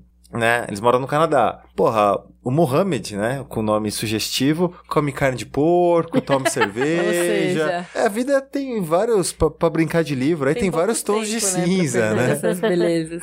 É, e as pessoas também, a relação que elas têm com a religião varia muito com a relação que elas têm com a vida, né? Em vários momentos eu fico pensando que, obviamente, o Papa, os líderes religiosos influenciam aquilo que as pessoas pensam, mas as pessoas também influenciam o que esses líderes religiosos pensam. Acho que é uma coisa que sempre sempre vem de um lado, Ele, vem ele, pro outro. ele meio que Só demora séculos. governa alguém, né? Então tem um feedback em cima Tem desse... uma disputa de sentidos também. Quando você pensa, eu acho interessante como as grandes organizações, sejam elas, a gente estava falando agora de governo, economia, religião, elas têm sempre um movimento pendular e elas sempre tentam criar a impressão de que elas nunca mudaram de ideia nem nunca mudaram de posição. Quando você olha para o caso da Igreja Católica, por exemplo, tem dois dogmas muito grandes na Igreja Católica, né? Então, assim, é o dogma da infabilidade papal, ou seja, o Papa nunca erra, e o dogma da Imaculada Concepção de Maria, né? Que Maria concebeu Jesus virgem. Esses dois dogmas são do século XIX. Até então, não tinham nenhuma lei religiosa que dissesse o seguinte: o Papa é infalível. Né? Até porque a história mostrava que não era bem assim. Vai assistir Né? os Borgia pra você ver o Papa errando muito. Agora, o que, Errando Errando rude. rude. e o que é interessante olhar nesse cenário é que, pô, por que eles tomaram essa decisão? Parece que assim, não, igreja imperial, agora, pô, no momento em que a igreja tava sendo, assim, caindo pra. Apanhando pra cacete. Indo pra segunda divisão. Pô, perdendo na Itália, né, que era onde as pessoas estavam, ela perdendo terreno, né, a unificação italiana eh, no final do século XIX, assim, vários dos estados pontifícios terreno papal, a igreja perdeu, a igreja foi indo cada vez mais pro cantinho até ficar na Itália, no Vaticano. Aí ela só consegue fazer um acordo ali no meio da Segunda Guerra. Beleza. Naquele momento em que a igreja tá muito na lona, ela, ela declara, o Papa é infalível. Então, a grande... Parece uma ótima coisa pra se declarar quando você tá na lona. Acho Não é? certo. Eu fico Não ia ser ótima essa imagina- profissão em que você é infalível, cara? Não é uma ótima coisa quando você pensa assim, hoje eu tô mal, né? Hoje eu declarei, hoje eu vou acordar de assim, Não erro. Mas com todo respeito, então, a essa, essa discussão, porque, pô, provavelmente muita gente que escuta a gente tem alguma religião. E todas as religiões ao longo do tempo, elas também foram mudando, foram sendo Se adaptando.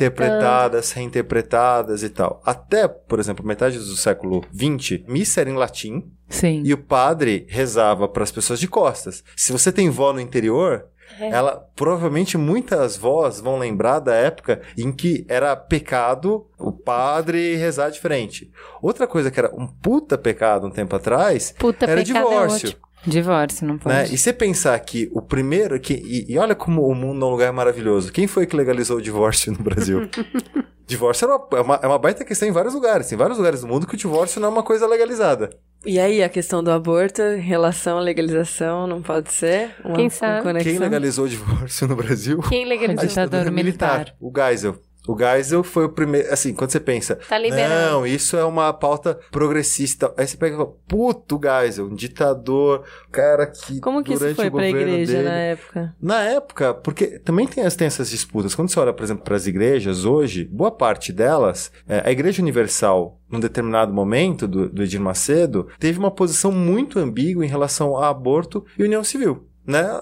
Quando perguntava pro Edir Macedo, ele dava meio um toque me voe, assim. fazia um baby doll de nylon. É, quem mais puxava isso de uma forma muito agressiva, em alguns momentos não era nem a Igreja Católica, porque no Brasil, boa parte da Igreja Católica que falava era a esquerda católica, como aí ele comentou, das católicas pelo direito de decidir, ou católicos progressistas e tal. Quem puxou essa pauta de uma forma muito mais agressiva era boa parte das novas igrejas evangélicas. Até tem alguns estudiosos da religião que falam que talvez a pauta do aborto, esse movimento do Papa Francisco, seja muito bom para trazer católicos da Europa do que para países da América Latina. Porque, em boa parte, quando você vai fazer pesquisa de opinião no Brasil, a opinião do brasileiro em vários assuntos foi amenizando ao longo do tempo, né? Por exemplo, união civil de pessoas do mesmo sexo, um monte de coisas, as pessoas foram são muito mais tolerantes hoje do que elas eram no começo dos anos 90, do que elas eram no final dos anos 80. Mas dois assuntos, a posição do brasileiro não mudou em 20 anos aborto e legalização de drogas. Né? A gente mudou de opinião, o Brasil fez um arco de mudança durante muito tempo. E divórcio, que era uma baita questão,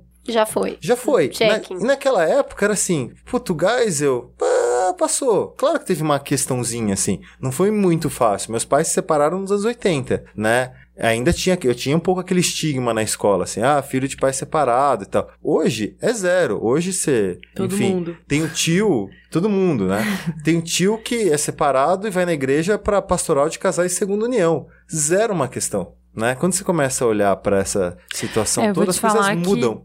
É, lendo o texto da pauta, Pro Papa ainda não, tá? É que o Brasil aqui é meio bagunça, mas pro Papa o segundo casamento ainda não tá liberado. Ele tá fazendo o baby de nylon ali pra tentar o que, que ele pode na regra do é jogo, mas ainda É, ele, ele não, ele não tem como fazer tá isso, entendeu? tá na regra do jogo ele não consegue, ele tá tentando as brechas, ele tá no perdão ainda, caso a caso, vamos É no caso famosa- a caso, sabe? É a famosa jurisprudência, por, é, É, que é um pouco é, assim, quando você está olhando para a igreja e para várias outras instituições, qual é a melhor forma de se adaptar, né? Você muda a interpretação sobre as coisas, você amplia a interpretação sobre as coisas. Eu acho que de qualquer forma, nessa discussão toda, a palavra que fica forte é misericórdia. E de qualquer É. forma, ela tem associação direta com tolerância. E é uma coisa que o mundo inteiro tá precisando. Então, de qualquer forma, levanta essa discussão de tipo, nós não enxergamos isso como um, nós mesa, nós, algumas pessoas que estão ouvindo, não enxergam isso como um problema, um pecado, mas de qualquer forma, a pauta colocada é de perdão.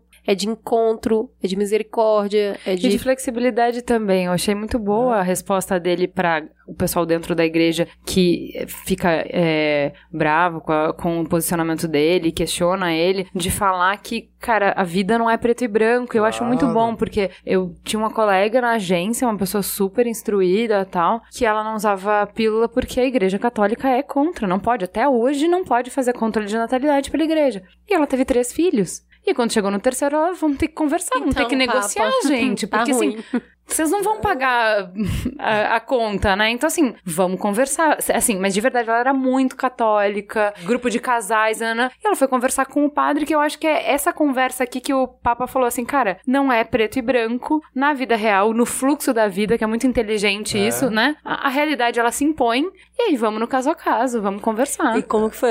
Teve algum desfecho? Que eu fiquei muito Teve, curiosa. ela, ela fez a laqueadura. Vamos conversar, vamos pedir perdão, vamos ajoelhar, assim, Porque a um jeito. misericórdia de Deus atinge a todos. Então, Então, estamos na fila aí. É, e eu, eu, tô, eu tô numa fase da vida de não brigar com as conquistas, por menores que elas sejam, assim. Isso. Porque eu acho que, de alguma forma, a nossa geração cresceu meio mal acostumada, né? Por exemplo, o mundo, em geral, se você é de classe média, um monte. A vida só melhorou, né? Assim, pô, você pega, pega a minha geração, a geração dos meus pais. Pô, você pode, pode viajar pra fora, pode estudar bem, né? Não tem inflação vida louca, é, teve União Europeia, né? Um mundo sem fronteiras, internet, Internet. É. uma porrada de coisa. Nossa, eu fiquei até feliz agora. eu acho. YouTube, E Facebook, agora o mundo, o mundo Netflix. e, e o que tá acontecendo? Spotify. E o que tá acontecendo agora é que a gente tá descobrindo que o mundo não é um eterno progresso, que as coisas podem piorar, elas podem piorar muito. E a tendência é que piore. Então, quando eu vejo, assim, pra uma coisa, por mais que eu seja crítico, eu falo assim, cara, é um avanço, sabe? Enquanto, assim, sei lá, eu vejo o Trump fazendo piada com menstruação na campanha eleitoral ou tendo apoio de grupo da nazi nos Estados Unidos, eu falo, cara, eu tô assim, avançou, amigo, deu 10 passos pra frente, puta, podia ter dado 100. Deu 10 passos pra frente, com o mundo que tá indo tão pra trás num monte de coisa, eu tô bem tranquilo. Tô bem eu acho que esse é um posicionamento que te dá muita paz interior, que às vezes eu não consigo ter. É, Porque realmente, não é? É um negócio, tipo, dá uma paz Claro. e você pensar. E eu, eu acredito nessa. Eu acredito, eu racionalmente acredito nessa perspectiva de que o mundo tá bem melhor. Só não sei sentir. Minha vida é bem melhor do que foi a vida da minha mãe e tudo mais, mas. Mas, é, Mas as coisas podem cinco- piorar. São, mas eu Muito. acho que, é, eu sempre digo, são cinco minutos de comemoração e volta pra luta, porque senão... Claro. Não, eu acho que tem uma coisa de das coisas piorarem, que eu acho que é um- quando a gente olha pra direitos e pra avanços, que é um negócio muito sério, assim. A gente tava co- até conversando esses dias no, no trabalho sobre, eu sei o quanto isso pode ser complicado, mas entre o ótimo e o bom, sabe? Uhum. Pô, claro que a gente tem que melhorar. Eu não tô falando especificamente de aborto, porque eu acho, pô, é um direito. Eu não, tô- não, não vou, vou zero entrar nessa discussão, porque provavelmente eu concordo com vocês. Mas, às vezes você fica ali, não, não, só tem, que- só tem que ser o excelente do excelente do excelente. E às vezes você não topa um ótimo ou um bom porque você não teve o excelente. né? Então, quando eu olho pra esses cenários, eu falo, pô, e- quando o Papa fala um negócio desse, ele tá, no final das contas, desautorizando um padre escroto É. no Brasil profundo que usava isso como ferramenta de poder. Então, pô, Exato. imagina se isso chega lá, a mulher que fez aborto fala assim: ah, rapaz, agora cadê a misericórdia? Uhum. né? Essas relações de Brasil, de um monte de lugar, eu acho que quando você vê um avanço é importante. Eu Mas claro, espero, você é. tem que voltar pra luta mesmo, porque as coisas podem ficar paradas. E eu espero que chegue, né, nos, nos rincões. Por outro lado, eu também vejo que os rincões estão sendo tomados pelas igrejas neopentecostais, né, pelas evangélicas, as comunidades. Eu acho que, não sei, eu enxergo muito mais a comunidade evangélica hoje na população de baixa renda do que o catolicismo. Não sei como você vê isso, Eu mas fiz uma matéria ano passado pra Super, pra Super Interessante sobre isso, assim. E foi um processo muito, muito, muito legal. Porque a primeira pauta da Super é fudeu o que que aconteceu. Né? Só que você descobre que assim, não existe aquele estereótipo às vezes que a gente tem do evangélico, assim, assim. Também não é verdade, nem aqui, nem no Brasil, nem em nenhum, em vários outros lugares do mundo. Assim, claro que tem fundamentalista, mas tem fundamentalista de Em tudo todos. quanto é jeito, né? Então, a primeira coisa que eu olho quando É que a gente tem muita gente no, na política fazendo um desserviço aos evangélicos. E eles representam, em, em vários casos, eles representam, eles não representam os Nada, evangélicos, eles é. representam um Fa- segmento fazendo a galera passar vergonha. É, e uma coisa muito simples, assim, quando eu vou tipo pra casa... Sarah Winter quando era feminista. Pois é. quando eu vou pra casa dos meus pais, eu, eu não sei dirigir, né? Não sei dirigir, não, não fui criado com essa habilidade. e acho que a humanidade. O, o mundo é um lugar menos pior porque eu não sei dirigir. Porque se eu soubesse, ia ser um horror. Mas eu vou de trem pra casa dos meus pais. E quando pego o trem na Barra Funda, aqui em São Paulo, e vou pra Caieiras, você passa por Perus e tem uma favela gigante lá, chamada Jardim do Russo. Você consegue me apontar uma escola ou um hospital no Jardim do Russo, sal, palmas.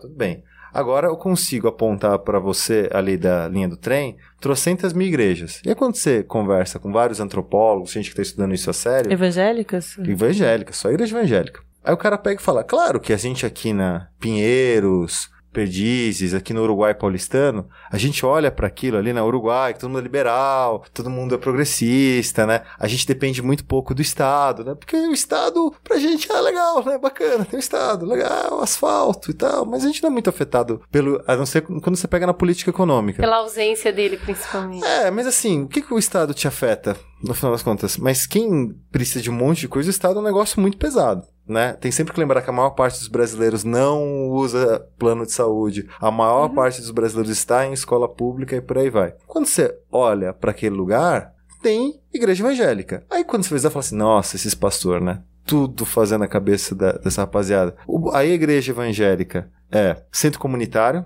Sim, o terapeuta, o primeiro atendimento hospitalar, sim. o centro de reinserção social. Cara, Advogado. Tudo. E a advogado é retórica tudo. deles também, eu tava lendo, eu li um artigo do El País muito bom relacionando a ideologia neopentecostal, ideologia, né, tipo, a pregação neopentecostal com a ideia do empreendedorismo e É do super. É muito legal individualismo. esse artigo. E, e assim, como aquilo funciona, porque não é tipo assim, não é só redenção, não. Deus vai, vai te dar dinheiro, Deus vai te trazer dinheiro. Não, tem um basta- processo de autoconfiança Tem ali um muito processo forte, de porque a pessoa passa a entender que Não. tem algo maior Gente, É Não, É, Deus tem um plano assim, pra né? você. Deus tem um plano A- pra Antes você, de qualquer exato. coisa, antes, antes de dinheiro, já- é, você não é um qualquer. Deus te vê, assim, você é invisível, né? Você pra é sociedade pra você é Deus. invisível, Exato. É o mas pra famoso- Deus você é E especial. também a comunhão da família, né? Então, tipo, enquanto a gente ironiza a gente na nossa bolha, é, né? Na nossa bolha liberal progressista, ironiza a família tradicional brasileira, pra aquele setor, família tradicional é importante, porque seu pai é alcoólatra, sua mãe Total. caiu nas drogas. Então, tipo, você precisa. A família ali é uma instituição. Valorizar o núcleo é um serviço que Eu se tava faz. pensando nisso, como que a gente faz pra valorizar, nós como progressistas, valorizar a família, né, da, família tradicional também. E tomar cuidado com o estereótipo. Eu tenho uma amigona que ela sempre fala o seguinte: ela foi secretária de educação numa cidade aqui na Grande São Paulo. Ela fala um negócio que é o seguinte: quando você olha pra família do pobre, ela é desestruturada, né? Pô, uma é casar, tem filho, um filho de cada pai e não sei o quê. Quando a gente olha aqui pro Uruguai paulistano, a gente é uma família moderna, né? Quando É. você tem um filho... Muda, mu- a nomenclatura é a uma beleza. nomenclatura muda. E eu acho que esse exercício de cuidado também, que é olhar pra outra pessoa. Então, assim, a igreja evangélica, pra ela, em vários momentos, faz todo sentido. E eu sempre fico pensando que em vários momentos, embora eu seja muito a favor do aborto como direito, eu sempre fico pensando o seguinte, pô, eu fico pensando na geração da minha avó, né? As pessoas tinham 10 filhos e perdiam 3, 4 filhos.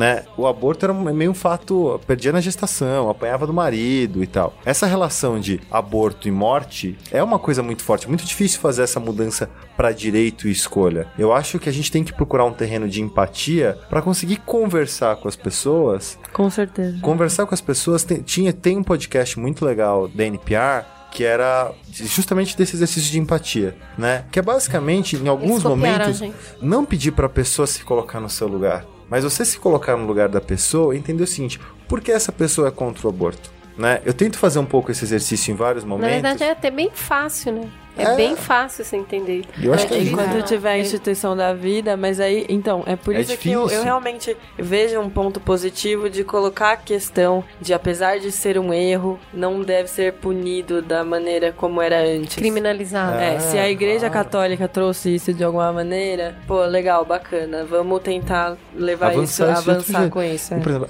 na Itália, que é a Itália, o aborto é legalizado. Então, assim, como uma amiga minha militante sempre fala assim, legalizar o aborto não significa obrigar as pessoas a fazer aborto. Que é, é um pulo que às vezes as pessoas fazem sem pensar. É, eu acho que a é Clara. É, é que na verdade elas acham que vai ser tipo igual aí na sorveteria. Então não, esse, é, esse é o grande problema. Eu acho Ela, que a Clara fala, a Clara fala isso de um assim. jeito muito legal, que é o pessoal acha que se legal, descriminalizar, a pessoa vai falar, ai, Vou ali hoje de, manhã fazer um abortinho. É. E não é E a gente assim, sabe o quanto é traumático, né? Tem várias amigas que fizeram. E assim, as, é, acho que um, um, exercício é falar assim: é traumático, mas também é um direito, sabe? Ninguém acorda de manhã e fala assim: vou fazer um abortinho ali, na, uh, ali em Pinheiros. Mas é basicamente, pô, eu tenho esse direito e já vou ter trocentos mil estigmas, eu já vou ter um peso gigante. Eu não preciso, além de tudo, ter o Estado falando que eu vou pra cadeia. Pra encerrar, para você não ficar com a impressão de que essa é a nossa opinião sobre aborto, a gente está discutindo a opinião do Papa sobre o aborto. No segundo Mamilos, a gente discutiu sobre aborto. Foi um dos nossos primeiros. Volte lá e escute o que, que a gente acha sobre o aborto.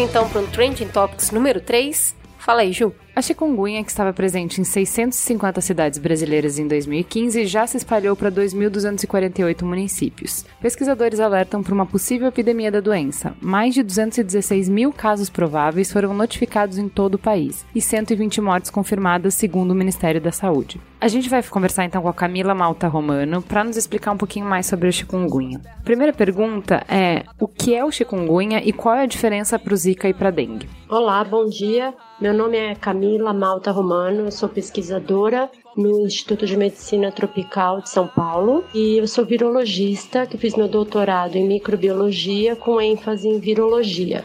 Então hoje eu trabalho com pesquisa na área de vírus e atualmente principalmente com dengue, zika, que são os vírus que estão mais na moda, entre aspas, vamos dizer assim, que tem mais urgência em se estudar e se avançar um pouco mais. Bom, o que é o chikungunya, né? Chikungunya é o nome da doença chikungunya. Ela vem de um dialeto africano e ela significa contorcer-se de dor, que é uma doença que causa principalmente entre outros sintomas durante a fase aguda, causa muita dor nas articulações. Então as pessoas se contorcem de dor, às vezes não conseguem esticar os braços, os joelhos, as mãos e os dedos de tanta dor. Em bebês, o sintoma é um pouco diferente. Além dele ter dor nas articulações, ele pode manifestar bolhas no corpo que acabam se autorresolvendo, mas são sintomas diferentes dos adultos. Nos adultos, os sintomas são febre, dor articular, né, como eu falei principalmente, dor de cabeça, náuseas e erupções na pele. Infelizmente, é uma doença que se confunde muito com dengue e com zika também. Poucos são os sintomas que diferenciam clinicamente uma doença da outra. Então, às vezes, o médico fica na dúvida e tem que pedir exame para três doenças diferentes. Isso principalmente em estados do Sudeste, porque se você for para o Norte ou Nordeste, que tem ainda circulação de outros arbovírus, o negócio pode se complicar mais ainda. E o chikungunya é um vírus transmitido pela picada do mosquito Aedes e ele não é da família do Zika e do dengue, ele é de outra família, ele é um alfavírus. Mas as pessoas tratam às vezes como se fosse tudo muito parecido, dengue, Zika e chikungunya, mas isso por conta dos sintomas, né? Só que ele é um vírus de outra família. O chikungunya é um vírus mais letal do que a dengue e o Zika? Não, ele não é mais letal. Tanto o Zika quanto o dengue quanto chikungunya, eles têm um índice de letalidade relativamente baixo, mas o chikungunya é o menor ainda. Dengue ainda é o mais letal dentre todos os, os três vírus, porque causa em alguns pacientes o dengue grave que a gente conhece, que pode causar choque e a pessoa morrer por conta diretamente da doença. Tem alguns casos, não estão publicados, mas são de conhecimento aqui do grupo, de que alguns idosos morreram após terem contraído chikungunya. Mas uma das idosas morreu por infarto três dias depois dos sintomas irem embora, então, embora não esteja relacionado diretamente ao chikungunya, os médicos acham que causou alguma sequela, talvez, e possa ter desencadeado um problema cardíaco, o que não está relatado. E um outro idoso também morreu por consequência do chikungunya, mas também a morte não foi diretamente relacionada. Então, talvez ainda não se saiba tudo o que o chikungunya pode acarretar como consequência em idosos. Mas de forma geral, não é mais letal, não. É um vírus bem menos letal, mas que deixa mais sequela a longo prazo. Como eu falei, tem casos de sequela após quase um ano de ter contraído a doença, coisa que não acontece com Zika nem com dengue. Zika, na verdade, eu não estou falando dos bebês nascidos com malformação congênita, né? A gente está falando de adulto que contrai infecção aguda e depois clareia. O SUS está preparado para diagnosticar e tratar essa doença? Quais são os desafios? Bom, se o SUS está preparado para tratar esses desafios é uma pergunta complicada, porque não sei se vocês se lembram, mas quando começou a epidemia de Zika no comecinho do ano, o governo ele falou que todas as mulheres iam receber diagnóstico sorológico para Zika durante a gravidez, para tentar evitar sequela ou já saber e tentar intervir de alguma maneira e isso não aconteceu. Na época, nem existia uma sorologia realmente boa para o Zika que diferenciasse o Zika do dengue, porque, como eu falei, eles são vírus muito parecidos e no diagnóstico sorológico eles cruzam muito. Então é muito difícil identificar qual doença o paciente está, se é Zika ou se é dengue, o que não acontece para chikungunya. Mas mesmo assim, ainda não há um preparo pelo SUS que a gente possa dizer que seja adequado para diagnosticar e para tratar, porque os sintomas são muito parecidos. É um vírus que não tem tratamento, uma doença que não tem tratamento. O tratamento é só dos sintomas, como acontece em dengue e em zika, então, você pode hidratar o paciente para evitar choque no caso de dengue, você pode dar analgésicos para diminuir a dor no caso do chikungunya, mas não tem um tratamento. E os profissionais mesmo reclamam que eles não estão capacitados para isso, porque é uma doença que chegou nas Américas há muito pouco tempo. Então, a minha resposta pessoal é não, o SUS não está preparado ainda para encarar uma epidemia. Se bem que quando começa uma epidemia, a coisa mais fácil que tem é você caracterizar clinicamente só os quadros da doença, porque quando você tem um certo número de casos acontecendo da mesma doença, os sintomas clínicos eles são mais evidentes. Mas se a gente tiver uma epidemia concomitante de zika, dengue, chikungunya, aí nós estamos tudo ferrado mesmo. O que levou ao alerta de epidemia nesse verão? O alerta da epidemia aconteceu principalmente depois de 2013, ele nem é tão recente porque antes de 2013, se eu não me engano, esse vírus ele estava restrito a poucos países, acho que 15 ou 20 países, e não tinha chegado nas Américas. Depois de 2013, esse vírus ele tomou a rota tradicional que os vírus costumam usar para entrar nas Américas, veio pelo Caribe e acabou entrando em outros países das Américas. Foi para a Europa, foi para outros lugares e hoje a gente tem mais de 60 países. Então, quer dizer, em menos de três anos, um vírus que só tinha sido detectado em menos de 20, ele foi para mais de 60. E como ele é transmitido por mosquito, que é um vetor extremamente abundante aqui na nossa região, ele se espalhar é a coisa mais fácil que tem. Então, o alerta da epidemia se deu pela rapidez com que o vírus entrou e já se espalhou. Tanto que, se eu não me engano, no final de 2015, início de 2016, mesmo tendo ocorrência de Zika, em muitos locais a gente teve somente chikungunya, nem teve Zika. O Zika demorou um pouquinho mais para se espalhar do que o chikungunya. Mas depois a gente teve um aumento do número de casos de Zika e menos casos de chikungunya. Então esses vírus eles meio que variam às vezes na prevalência de quem causa mais epidemias em mais locais. Tem local que você tem os três vírus circulando, mas você detecta muito mais dengue, ou outro local muito mais zika, outro local muito mais chikungunya. Mas é claro que o alerta de epidemia está aí porque o vetor é o mesmo. Isso pode mudar rapidamente. Os casos estão isolados em alguma região? E para completar, os casos não são isolados. No Brasil, por exemplo, eles entraram pela região norte, mas hoje você tem caso notificado, a gente sabe que tem muito mais, mas notificado por notificação obrigatória, a gente tem casos na região norte e nordeste, então você tem Amazonas, Ceará, Amapá, você tem na região central, com Distrito Federal e Goiás tendo caso registrado. Na região sudeste, você tem Rio de Janeiro, São Paulo. E você tem caso também no Paraná e Rio Grande do Sul. Ou seja, não escapou nada. E São Paulo é, por enquanto, onde está registrado o maior número de casos agora desse ano, mas é difícil dizer se esses casos são realmente maiores em São Paulo ou se a notificação é mais foi mais eficiente em São Paulo.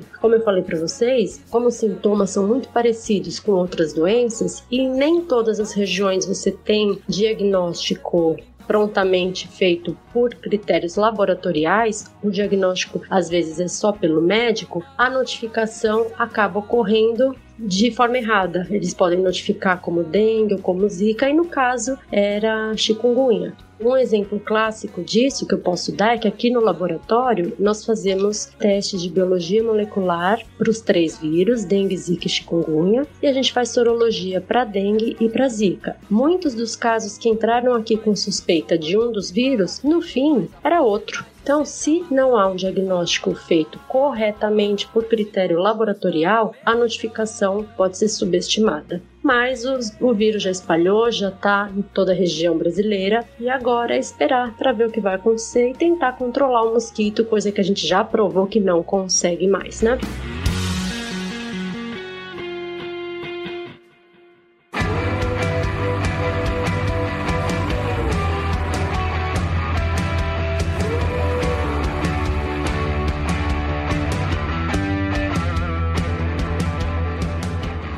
Então para o farol aceso. Vamos começar com a visita da casa, que seja a primeira vez de muitas. Begossi, o que, que você vai indicar pra gente? Queria indicar um livro chamado Sapiens, Uma Breve História da Humanidade, de um professor da Universidade Hebraica de Jerusalém, o Harari. Ele tem uma tese muito, muito, muito interessante, que é o que diferencia a nossa espécie, né, Homo sapiens, de todos os outros humanos que já existiram no mundo, né? Tem sempre que pensar que já existiram, teve os Neandertais, teve o Homo erectus, teve o Homem das Ilhas das Flores e tal. Entre todas, e só sobrou a gente como espécie de humano. Homo. É que a gente é capaz, segundo ele, de acreditar em coisas que não existem na natureza e criar uma linguagem que seja capaz de abstrair além das coisas que a gente vê. Então ele cita um exemplo muito bom logo na introdução. Um macaco consegue falar para os outros: cuidado, tem um leão. Mas só a gente, como Homo sapiens, consegue falar: o leão representa o espírito da nossa tribo.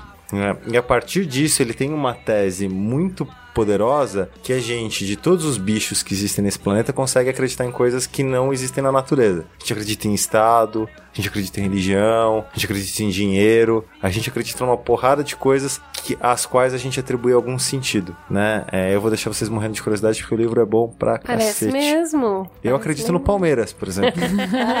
Apesar de todas as vezes que a natureza tentou me mostrar o contrário.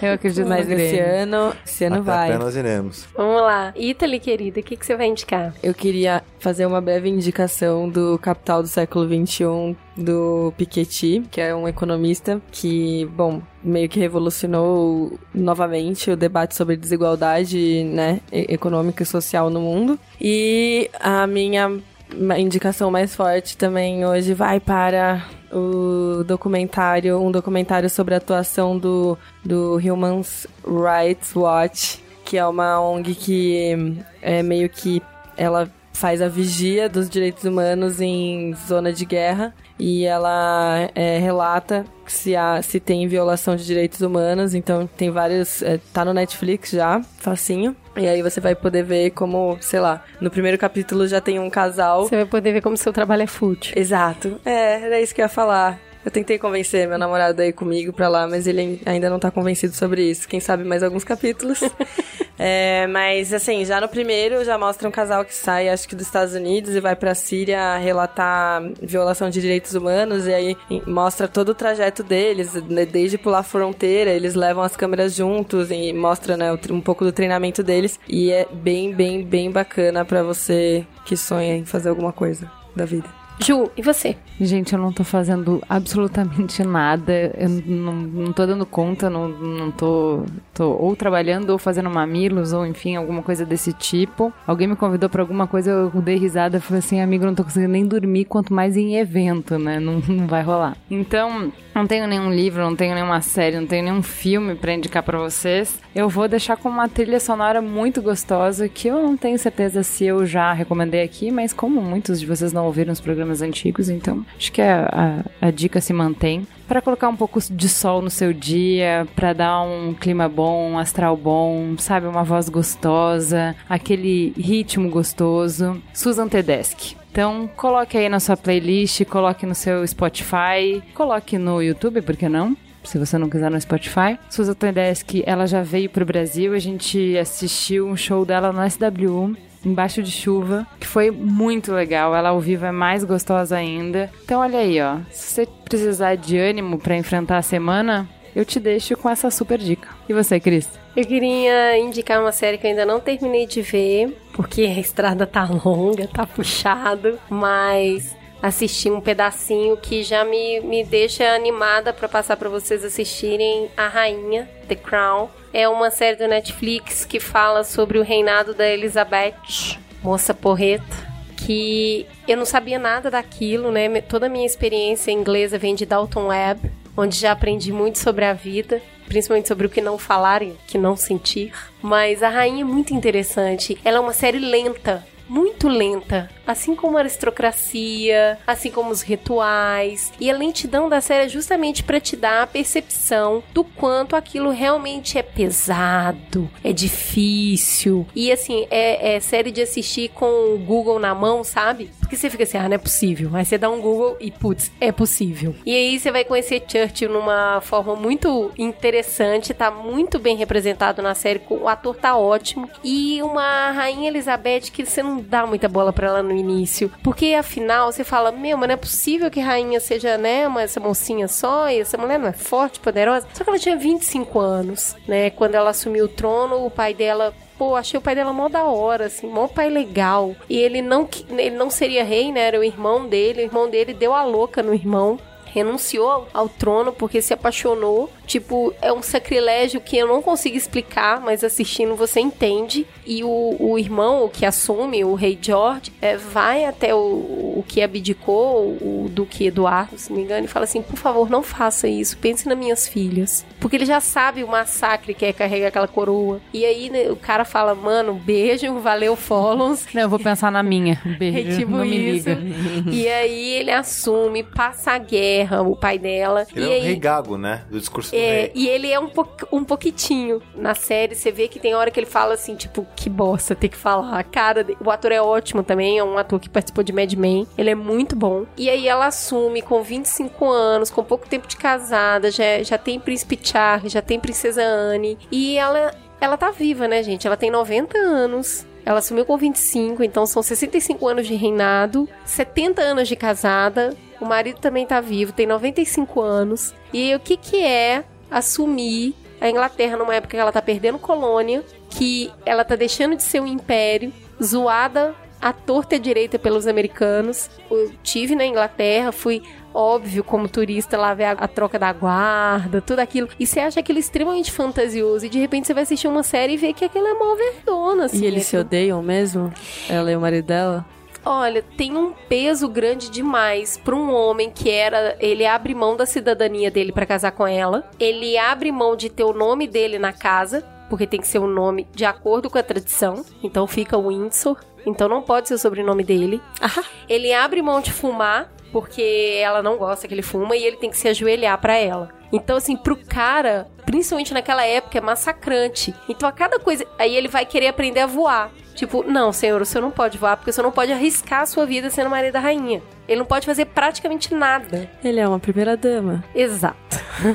e ela fica massacrada com isso também, e o peso, e o quanto é difícil, os rituais, e o quanto ela leva aquilo a sério, e o quanto a irmã dela é porra louca, e é da zoeira. Então, eu assisti alguns capítulos assim, eu, eu recomendo muito como uma diversão interessante. E tem uma coisa muito importante que o tempo todo a avó dela frisa com ela, que é assim: você já aprendeu o suficiente, você aprendeu a não falar.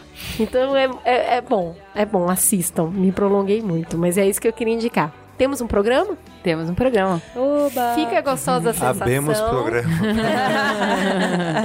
Fica gostosa a sensação de ter mais um programa no ar. Muito obrigada, queridos. Até a próxima. Obrigada a vocês. Tchau, tchau. Beijo.